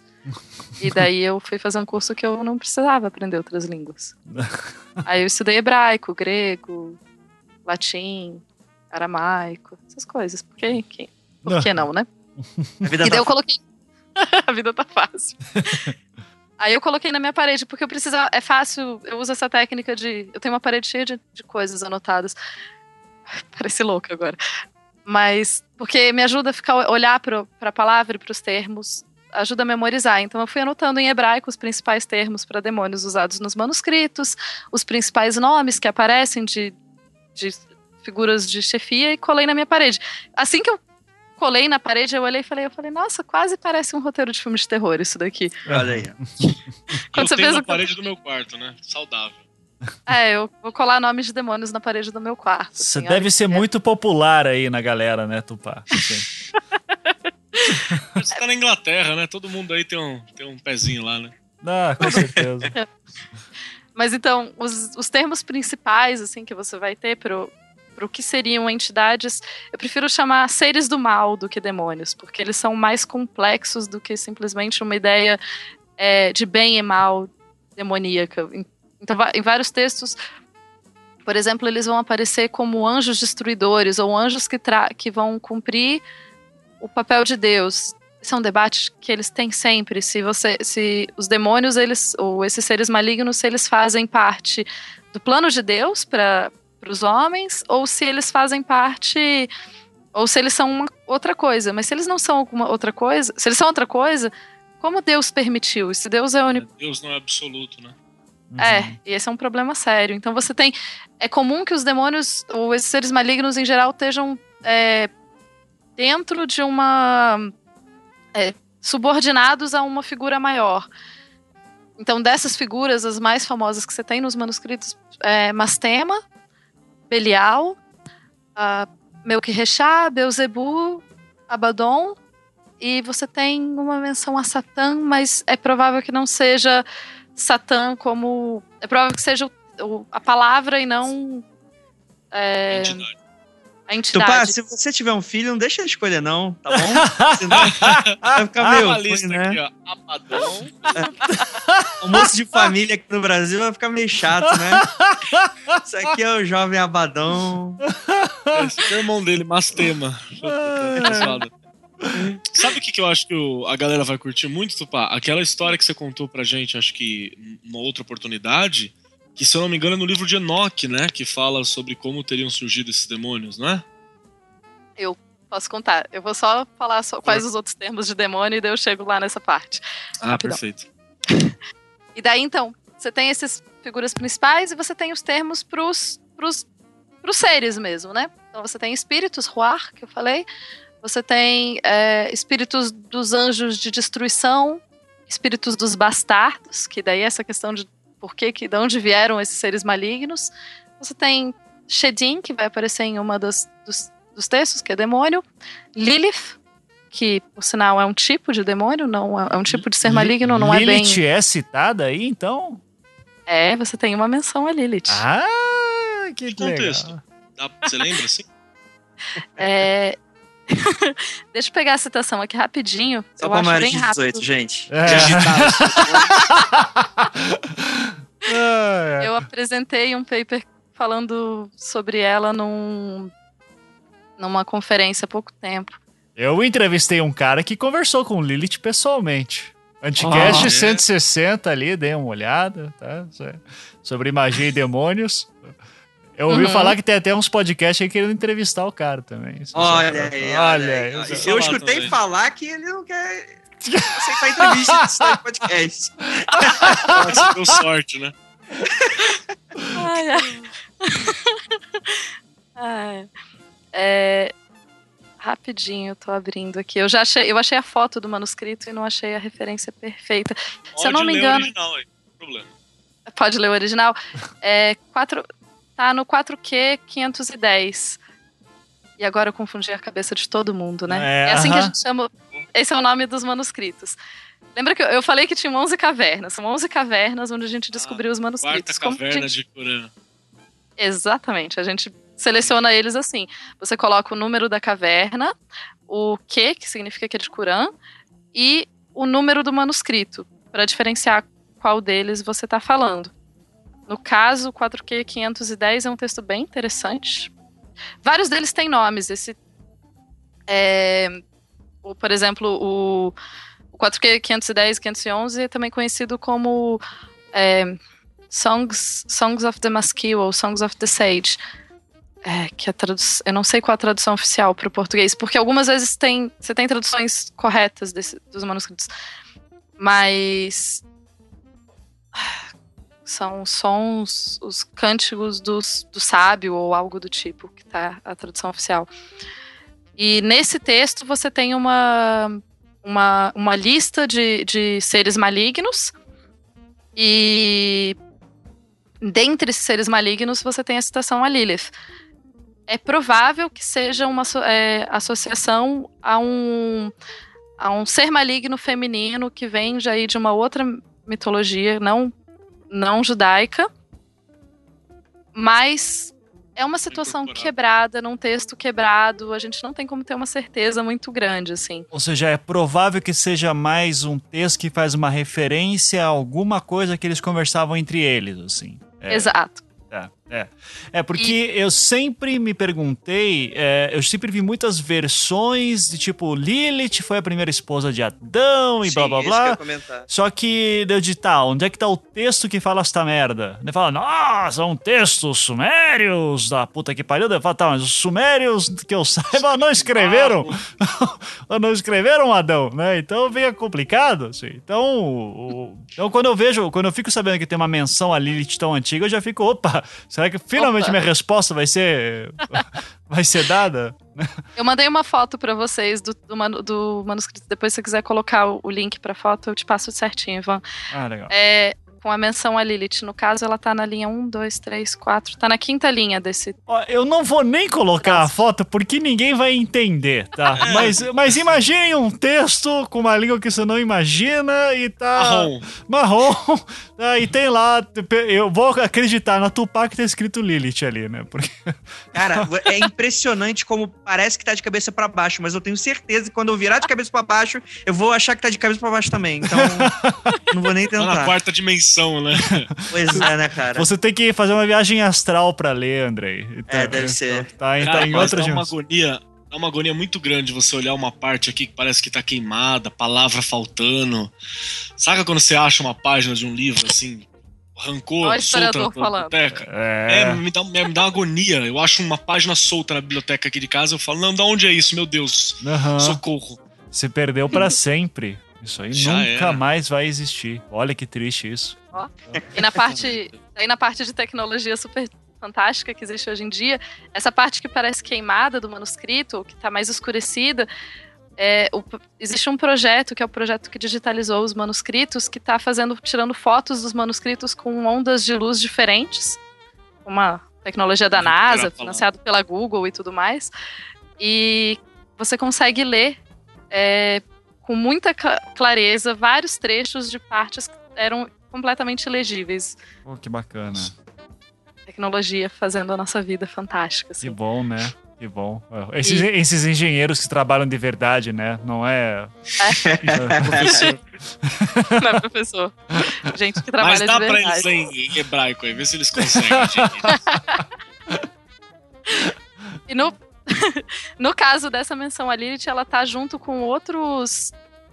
Menção a outros seres, então, que seriam as. Então seriam Liliths, é, os, os gritadores. É, minha tradução. Pô, os tá gritadores é um nome ótimo pra demônio, né, cara? Você já imagina umas criaturas berrando no teu ouvido, assim, que ressoa na tua alma, assim, porra, bom pra caralho. Já gostei. Tem que ter um nome, tem, tem que ter um filme com esse nome aí. Pô, Andrei, você não escreveu um, um livro aí de demônio agora também? Olha Então, aí, ó, vai porra, ser próximo aí, A ó. parte 2 é os gritadores, pelo amor de Deus. Vai ser. Tá? Mas, ô, ô, ô, ô, Tupá, é, é, então, enquanto você tá procurando aí mais informação, eu- deixa eu já te interromper com uma outra, o teu raciocínio com uma outra pergunta.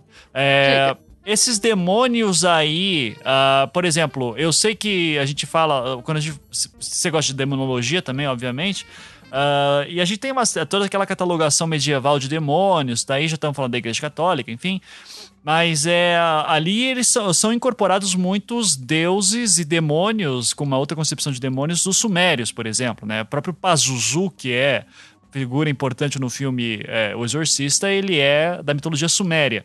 é, que era considerado um demônio dos ventos e tudo, só que daí, de novo, numa concepção completamente diferente. Esses nomes aí, a gente consegue dizer da onde que estão sendo tirados? É, quais as mitologias que eles estão sendo incorporados aí para dentro? Ou não? Ou, ou é criação mesmo, assim, do, tipo, dos judeus mesmo? Então, aí você tem que avaliar um por um. Parte da minha pesquisa é sobre isso, eu não estou focando completamente nisso, mas parte do que eu trabalho é sobre isso. E como demonologia é um, é um assunto que gera muito interesse há muito tempo, mas que você tem muito pouco pesquisa acadêmica em cima da, de demonologia. Se você for buscar textos e tal, especialmente desse período mais antigo, você não tem. é, não é uma área tão prolífica em, em produção. E daí você, por exemplo, Lilith, a gente consegue é, buscar de onde veio, qual a, qual a possível origem. Boa, alguma uma parte considerável desses nomes são de origens judaicas, outros provavelmente não, alguns a gente não tem como saber. Mas a gente analisa isso, sim, a gente tenta entender de onde eles vieram. O Pazuzu, por sinal, eu acabei de colocar aqui, eu, só para ter certeza, ele não tá nos manuscritos do Mar Morto. É, Ah, que é, pena. é, eu acho que ele já é mais medieval mesmo. E, Ele é. é, e, e eu, assim, acho. Daí me corrige também se eu estiver errado, mas eu acredito Claro. que a gente tem uma. Ah, eu, eu até vejo que existe uma produção em demonologia, por exemplo, mas muito do próprio Vaticano, né? Da, é, por exemplo, aqui, só para dar um exemplo, eu tenho um livro aqui pela editora Palavra e Prece. Então você já pode imaginar que não é uma editora laica, aí digamos, né? Ah, e é de um cara escrito, chamado José Antônio Fortea. Ah, o nome do livro é Suma Demoníaca. O subtítulo Tratado de Demonologia Manual de Exorcistas. É, ele é um espanhol e isso aqui é a tese de doutorado dele no Vaticano. Sabe? Então, é, é um tratado de demonologia, tem toda uma discussão sobre demônios. Eu tenho muitos livros aqui em casa que são sobre demônios, só que todos católicos ah, e todos dentro de uma concepção católica de demônio, que daí eu acredito que já não é um material tão interessante para você, né? Porque, como historiadora, acredito que a tua abordagem é outra. né? E isso deve dificultar teu trabalho, né? Acredito. Um pouco isso. Assim, a boa parte dos os meus coleguinhas, os meus coleguchos, eles são pra, todos. Não vou falar todos, pode ser que tenha gente que não é, mas a grande maioria é religiosa. Se não. Você tem uma parcela considerável que é rabino, que é ah, padre, que é pastor, enfim, que, que tá bem dentro da igreja mesmo. Então, ser da igreja e ser acadêmico não, não é exatamente. Mas realmente, você tem uma. A parte de demonologia mais moderna, que, que os católicos vão usar bastante e tal, é, e a parte de demonologia do, do Segundo Testamento, ó. do Novo Testamento, ela vai ser bem mais. Ela é bem. Você tem muito mais estudos sobre isso. Você não tem muitos estudos em demonologia na antiguidade. E daí a gente entra num outro tema que é bem. é um pouco espinhoso e um pouco difícil, que é a questão da magia. Porque exorcismo e, e exorcismo é uma parte fundamental dos textos que eu trabalho, eles são principalmente textos exorci de exorcismos e textos apotropaicos, que por sinal é uma das minhas palavras favoritas, que significa apotropaico, olha que palavra legal. Não, mas é. É, que são lista textos exatamente. Num jogo de forca, assim, ninguém ganha, né? Não. Gente que algumas vezes as pessoas que jogam RPG já conhecem, mas é basicamente então são textos de proteção. Você- Um texto apotropaico diferente de um texto de exorcismo. O texto de exorcismo é pra depois que fudeu, você vai tirar o demônio de dentro da pessoa. Um texto apotropaico é pra evitar que isso aconteça. E evitar que o demônio se aposse das pessoas. Uhum. Ou do lugar, ou o se aproxime de Vader vocês. Retro, É o Vada Retro, bem por aí. Então, nessa. é, como mag- é, magia e exorcismo sempre tiveram muito próximas, e magia foi considerado até bem recentemente. Magia era considerada uma coisa. é, uma subcultura, ou que não seria feito pela, pela elite, e magia judaica era um tema espinhoso até, porque o judeu, é, a maior parte dos acadêmicos, não só judeus, mas de outras denominações também, não queriam tocar nesse assunto, não queriam falar, é, não queriam trabalhar com a ideia de, de magia no judaísmo ou no judaísmo antigo. Então, quando você encontrava alguma coisa referente à magia do judaísmo antigo, as pessoas costumavam dizer: ah, não, mas isso é de uma classe inferior, isso é de uma. é, não, não faz parte do, do judaísmo oficial, enfim. Como a gente sabe hoje em dia que na antiguidade você não tinha um judaísmo oficial, e como a gente sabe também que magia é, o que você denomina por magia tem a ver com a sua cultura. Em geral, magia é uma forma pejorativa de falar do outro, como o seu seria religião e o do outro é magia. Uhum. Então, os próprios estudos em demonologia também ficaram meio relegados a uma subcultura, a crendice, a uma coisa que não devia ser levada a sério. E você tem uma mudança disso, especialmente é, a partir dos anos 70, 80, e hoje em dia você tem uma produção maior, mas mesmo existindo, então assim, mesmo existindo uma produção legal, e ela vai ser realmente muito mais entre os católicos e os cristãos, cristãos em geral do que em outros campos, ainda assim, comparado com outras, outras partes da teologia e da história, demonologia e magia são temas que quase nunca foram trabalhados. Você vai ter muito menos estudo. Curiosamente, a angiologia é um tema que já foi bem trabalhado e estudado por muito mais gente. É, mas eu digo que mesmo que já tenha sido trabalhado tanto a geologia quanto demonologia medieval ou na Igreja Católica, é, a- o quadro epistemológico dessa galera que vem da Igreja Católica é completamente diferente do teu.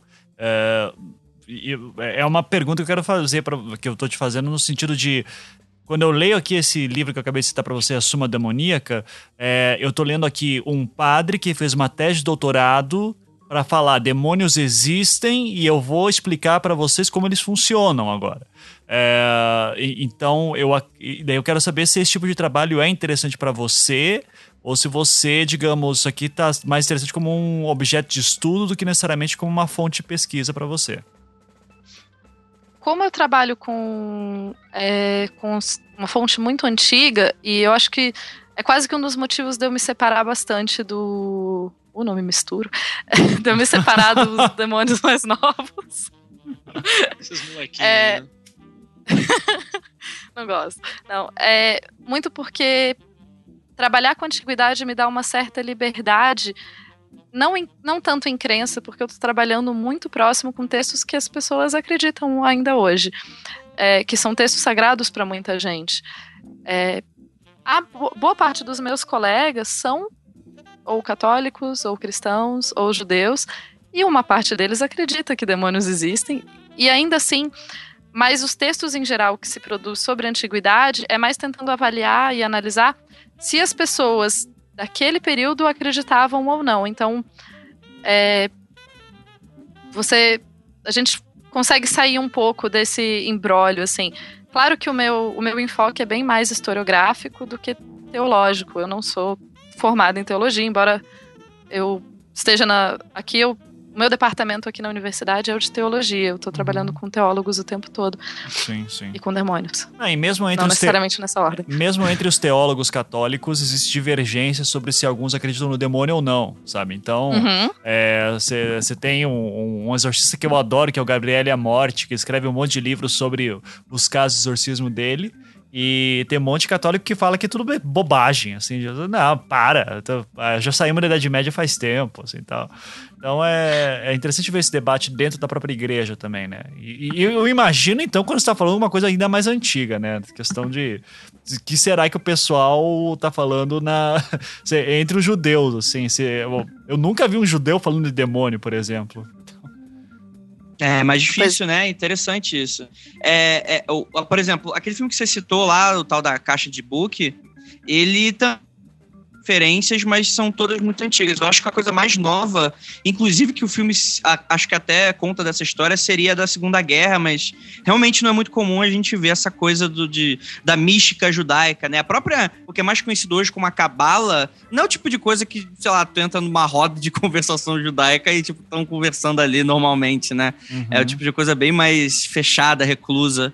É, é- é interessante, né, ver isso sendo tratado dessa forma, enquanto outros, como por exemplo, é, é, coisa mais cris- cristã, né, você vê essa parte mística de demônio, exorcismo, ser um pouco mais comum. Eu acho isso interessante. Até, até porque essa produção cristã ela é uma produção, na verdade, do nosso tempo, né? Então, apesar de muitas vezes utilizar o nome, sei lá, do, do Asmodeus, o nome do Belial, o nome da Lilith, é a visão atual a respeito disso. E o que a Tupá está estudando é completamente diferente, né? O que se pensava naquele período. Ainda é um trabalho de, de história mesmo. E só sobre a historiografia. E só para falar um pouquinho sobre a questão dos demônios, né, na mitologia judaica, é, é- não, é, não é muito comum, né? A própria palavra, o, o Shaitan, né? Ele, ele aparece como adversário, não existe Lúcifer na Bíblia, é citado pouquíssimas vezes, só tem, mesmo com na parte que vem pro, pro cristianismo, né? O contato entre Jesus e, e o inimigo ali, o, e o Satanás, ele também não é uma coisa contínua. O- os demônios, eles também aparecem subjugados por aquilo que Jesus fala, né? Tanto é que no momento que tem a, a expulsão dos demônios para os porcos, a galera fala que Jesus era o comandante dos demônios, ele trabalhava para Beuzebu. E até em Jó, que é um livro poético, você tem o, o Satanás, o demônio ali, ele, ele aparecendo como, entre aspas, parte da comitiva de Deus e pedindo autorização para tocar em Jó, né? Então ainda tinha esse, muito desse conceito de que mesmo o profano ele está subjugado ao sagrado e ele não é potente por si só um pouco dessa, desse poderio dado pro, pro inimigo, né, pro, pro adversário, pro Satanás, ele veio por causa do contato com a, com a civilização assíria e babilônica, né, que tinha isso muito, muito claro.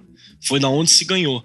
Mas é, isso também não- é uma regra, acho que geral, porque como a Tupá falou no começo, tem é, judaísmos, né? Não é um, uma- um tronco único.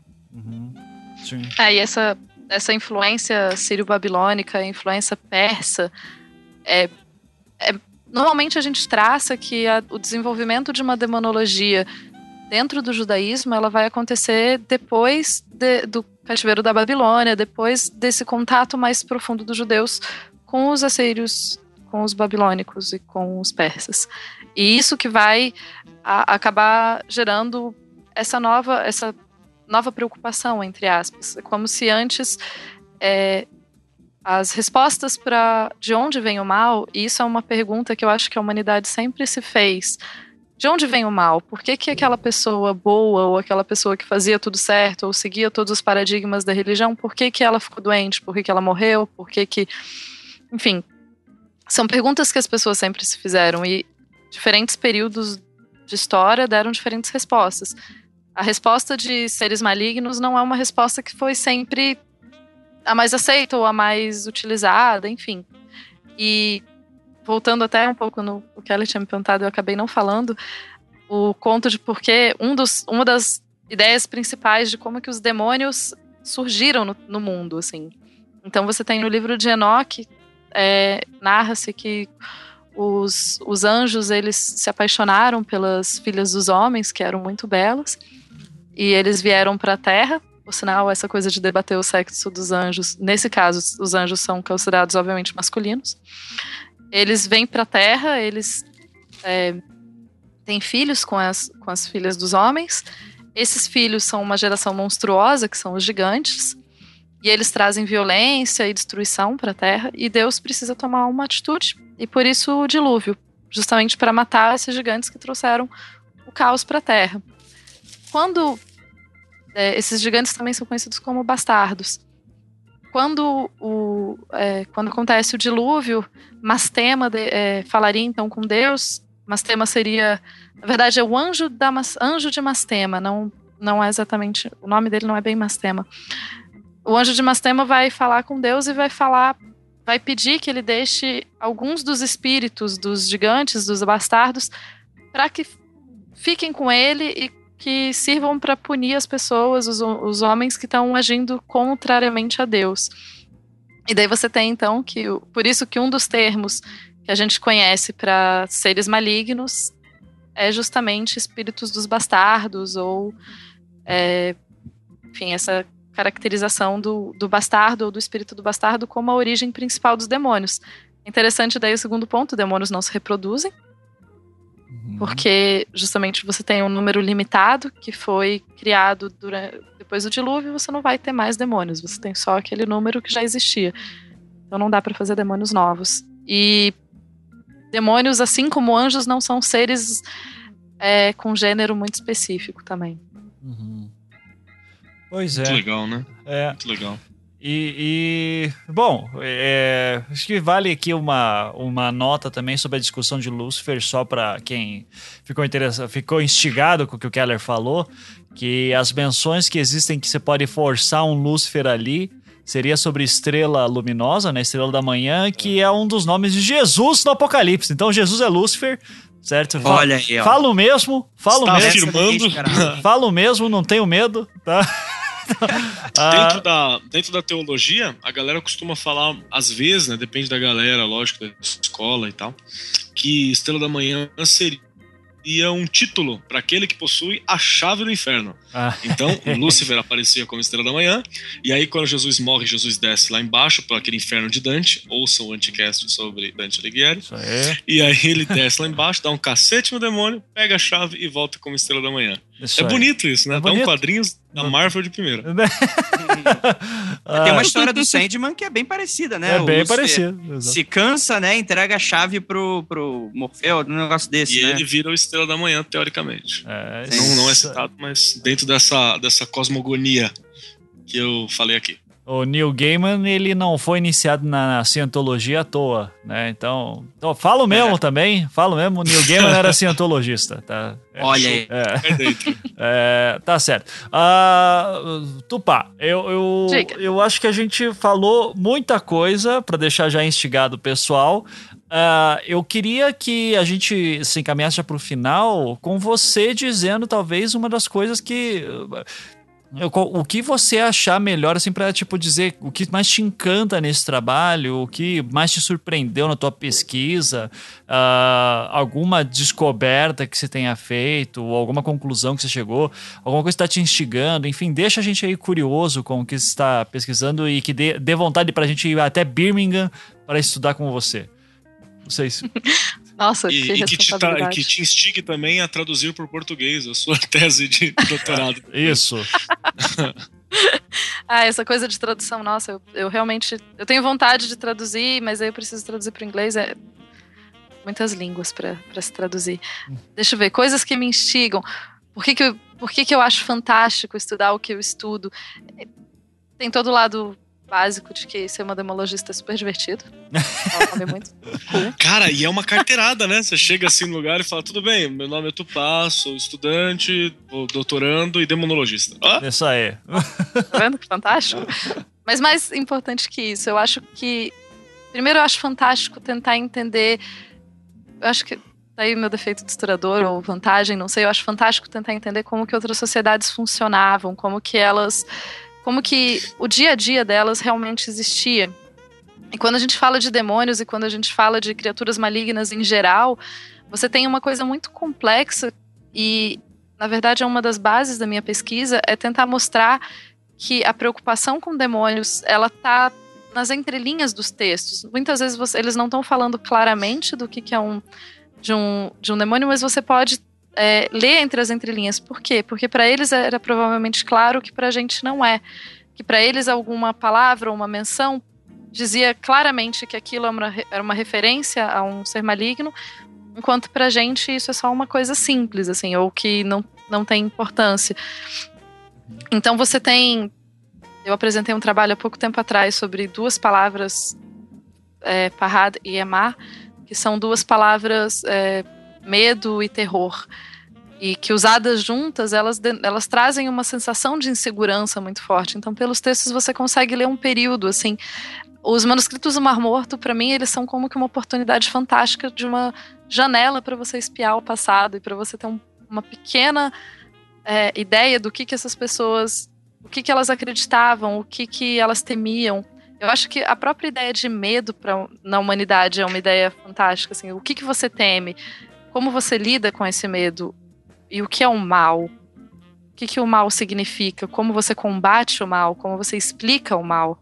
Porque o mal precisa de explicação. A gente está sempre se perguntando sobre o mal, como que o, como que o mal pode circular, como que o mal pode existir. Então, quando eu penso em demonologia, quando eu penso na minha pesquisa, eu penso muito sobre essa compreensão de outros períodos e a partir da compreensão da complexidade de outros períodos, conseguir entender um pouco também da nossa própria complexidade. Eu acho que é quase isso, assim. Muito legal. É, e as é, perguntas são as mesmas, né, de certa forma. é, é o que eu ia A falar. gente ainda É, tá fazendo elas, né? é, eu, eu- é o que eu acho tão foda no, em trabalhos como o, o do Ingmar Bergman, quando ele fez lá o sétimo selo.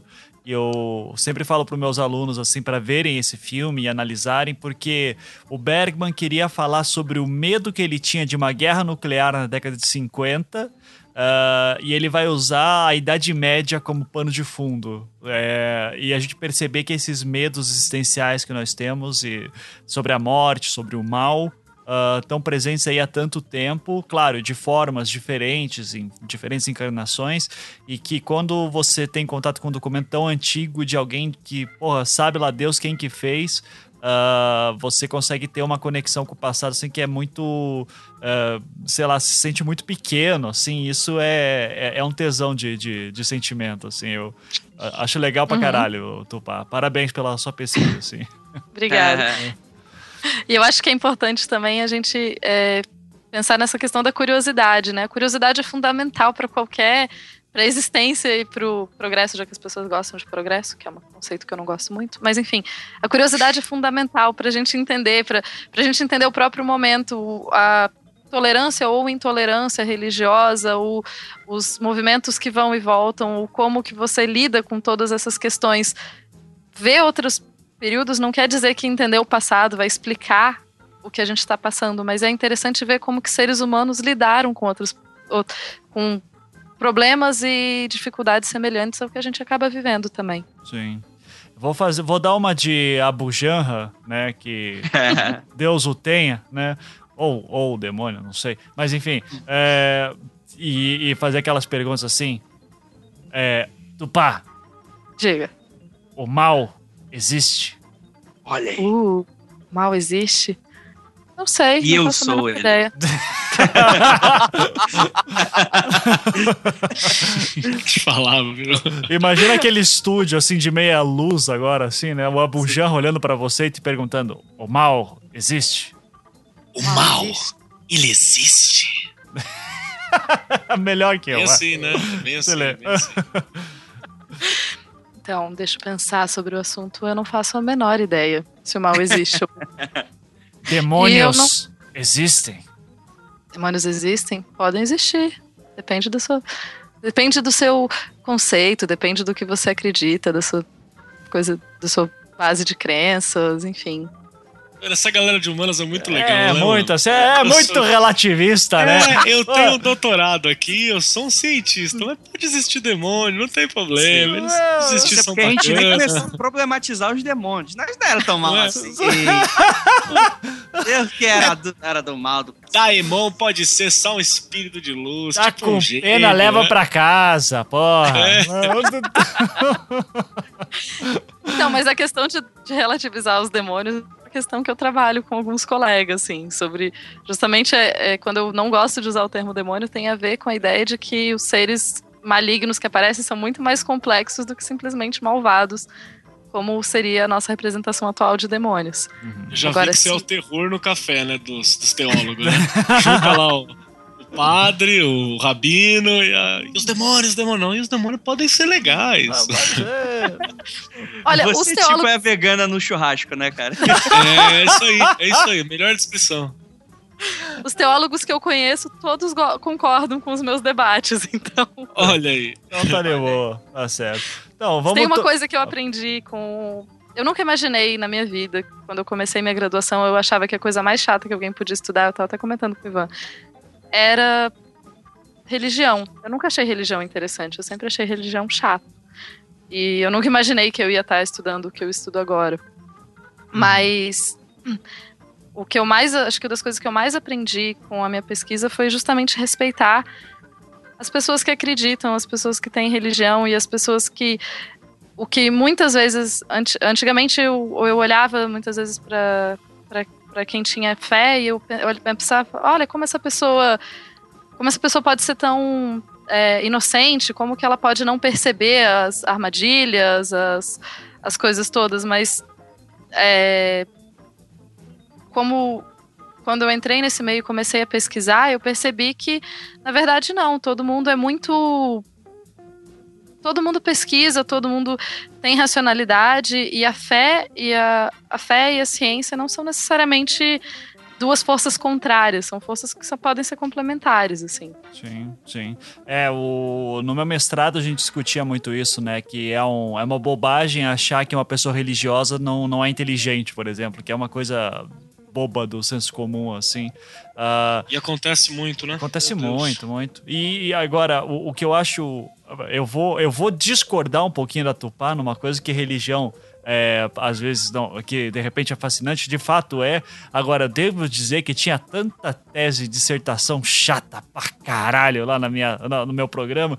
Assim, por exemplo, o, o papel da religião em criar. Tipo, pessoas escrevendo teses, dissertações sobre como tinha que ter ensino religioso no colégio, porque. Não porque isso ia tra- trazer maior contato cultural e tal, não, porque isso torna as pessoas melhores. E obviamente quem estava escrevendo era uma tiazinha católica, né? Dizendo assim, não, tem que ensinar religião, mas tem que ensinar cristianismo. Eu digo, ah, e cara, e isso era uma coisa. Eu, eu lembro uma vez que eu tava conversando com um desses caras também, que era super conservador, cristãozão, assim. Daí ele falando, eu dizendo, daí falando sobre o que tava pesquisando e tal. Daí eu disse, ah, tô estudando Crowley. Daí ele, falou, ele virou assim pra mim, porra, Crowley é pesado, hein, cara. Porra, isso aí. isso aí, isso É, aí era não. pesado, né? Não é, é, ele 120. devia pesar uns 120 quilos, era pesado mesmo. Sei, cara, e e daí, assim, infelizmente, nesse meio, eu espero que a Tupá tenha tido mais sorte, mas eu encontrei muita gente muito bacana, muito gente da, ali da, da, da groselha, né? Mas era, mas tinha muita gente sacanagem, assim, cara, que era, era triste as tiazinhas ali, viu? É, e quando eu digo tiazinha, eu tô colocando um estereótipo mesmo da Carolinha lá que vai estudar lá religião porque acha que isso vai tornar melhor. Nunca esqueço o dia em sala de aula que eu falei que eu tava estudando voodoo e daí alguém falou, não, mas voodoo é do mal. Daí eu, isso numa aula de mestrado em ciência da religião. Eu, mas eu não sei, você tá de sacanagem, né, minha amiga? Porra. Mas é, mas é foda. Então, é, mesmo no meio acadêmico, às vezes tem umas figuras assim, mas o, o mundo vai girando, né? Então, Não, com certeza. é. E- Eu acho que. Diga, Po- perdão. Não, pode falar, Tupá. Eu falo horrores. Mas, é, inclusive, quando eu fui comprar a minha primeira Bíblia para estudar, foi um, foi um, um debate interno, assim, profundo, porque eu acho que eu entrei umas três ou quatro vezes na loja das Paulinas, eu ia comprar uma, uma Bíblia, enfim, uma Bíblia de estudo tal, pro, tava na graduação, e eu entrei na loja, pegava a Bíblia, aí segurava e falava, não, esse daqui é o símbolo de tudo que eu nunca, que eu, que eu desprezo, né? E eu colocava de volta e saía da loja. Aí eu entrava na loja, pegava a Bíblia, eu olhava o preço e falava, não vou gastar 40 reais nisso. Aí eu E o colocava. vendedor só de olho, né? saía. Aí eu liguei pra minha mãe e falei, mãe, não tô conseguindo comprar esse negócio. Ai, que sacanagem. E minha mãe falou, imagina, tu fala. Uhum. Deixa de ser besta e compra logo, tal. O seu objeto de pesquisa, você tá achando interessante trabalhar com isso, enfim. A minha mãe é muito boa pra me acalmar. Sim, E daí, e daí eu comprei, claro, e fez parte de toda esse, essa minha parte de, de aprender e, e, e, poxa, hoje eu olho e penso como que eu podia ser tão besta de pensar isso. sim. Mas eu concordo, tem um pessoal muito doido também. É, tem um sim. pessoal. Como, como dizia um antigo colega meu também do mestrado, a Bíblia é um puta livro foda, né? E com isso, acho que podemos terminar essa, esse passeio ah, pelos manuscritos do Mar Morto e os demônios dentro dele. Ah, agradecer muito aí a presença do Andrei e do Marcos Keller. O, o Andrei caiu, por sinal. Ah, ele saiu?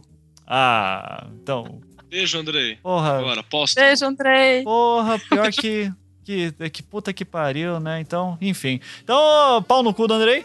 É, Tadinho. é, né, Vamos falar mal dele que ele não tá aqui? Vamos falar mal vamos. dele. Aquele, aquele friquezinho de merda, né?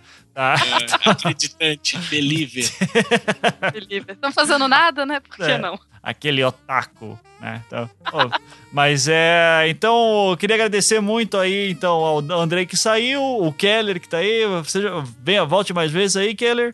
E Tupá, eu vou te encher o saco também no futuro pra voltar aí pra gente fazer mais coisas. Então, quiser deixar a forma de contato aí pra galera te acompanhar, não sei se tem blog, eu sei que teu pai tem blog de pescaria, mas é, mas você, eu quero saber, se o pessoal quiser saber o que você tá fazendo, tem como te contatar, alguma coisa assim? Ahn, deixa eu pensar. Eu, primeiro de tudo, agradeço muito por ter me chamado. Foi muito divertido de gravar, sempre que quiser, das ordens. É, eu tenho um Twitter. Isso é bom. Eu não sei mexer direito, mas eu tenho um Twitter e eu tô tentando aprender. Tá. Eu tenho há muito tempo, mas eu, eu não sei mexer direito. É, É só, tenho um ter- é só, perfil é no- só abrir e, e ter amor. O, o Twitter é puro É. amor, não tem problema. Ou treta. Ou treta. Ou treta, mas, mas é né? treta já rápida. me falaram que eu tenho que achar treta no Twitter. pra- É. Segue o Porquê Tretas que vale a pena. Eu, então, eu tenho Twitter, eu tenho um, um perfil num, num site chamado aca- acad- academia.edu, que por sinal é um site para é um perfil mais acadêmico, mas ali você tem links para algumas dos textos que eu já produzi. Olha. Colocar- legal. A Guerra Guimarães da Silva, que é meu nome completo. Eu acho que dá para achar. Eu posso deixar um link com você também para esse perfil. E de lá dá para pegar o link tem- da minha minha dissertação de mestrado que tem tá na UNB, não, não foi publicada, mas eu acho que dá para acessar de qualquer forma. E alguns outros trabalhos que eu publiquei ao longo da minha vida acadêmica, assim. Acho que é o jeito mais fácil de me seguir. Eu não tenho um blog, estão me falando que eu preciso ter um blog, eu não Precisa tenho. ainda. ter um blog. E, e eu acho que se você digitar Tupá Guerra no, no Facebook, você não vai achar muitas, né? Então, É, dá É, pra não. encontrar você. creio que não. Dá pra me encontrar. Não garanto que eu vou adicionar as pessoas no Facebook, mas dá pra me Com encontrar. certeza. Mandei mensagem segredo. É. O teu, o teu Twitter é Tupá Guerra, tudo junto também, né? Então é fácil aí pro pessoal encontrá-la. Então, Tupá, muito obrigado novamente. Obrigado aí, Kelly. Obrigado, Andrei, que já foi embora. Tamo junto. E semana que vem estamos de volta. É isso. Tchau. Vamos dar aquele tchau pra todo mundo. Tchau. Tchau! Tchau! Cara, e se num futuro, daqui uns dois mil anos, encontrarem esses anticast, ele for tipo o manuscrito do Mar Morto da período, assim. É, eu já Já pensei. sacou que louco? Sabe quando você falou ali pro Andrei dizendo, Andrei, você consegue contar teus mangá aí no meio e tal? Cara, eu fico pensando assim, se tipo, volte meio eu penso essas coisas, né? Vem, uma civil... Vem uns alienígenas assim, tipo, soterram a terra assim, com 3 quilômetros de areia, assim, morreu todo mundo soterrado. E, e daí, de repente, daqui a 3 mil anos, vem uns antropólogos alienígenas, escavam, encontram a minha biblioteca, e ela é a única que sobrou no mundo por algum motivo geológico bizarro. Nossa. Cara, é, a, a noção que vão ter. Adoradores de Satanás, né? né? Vai ter Satanás, vai ter ufologia, vai ter Neil Gaiman, vai estar tudo zoado, assim, cara. Então, é, eu, eu torço para que não aconteça isso.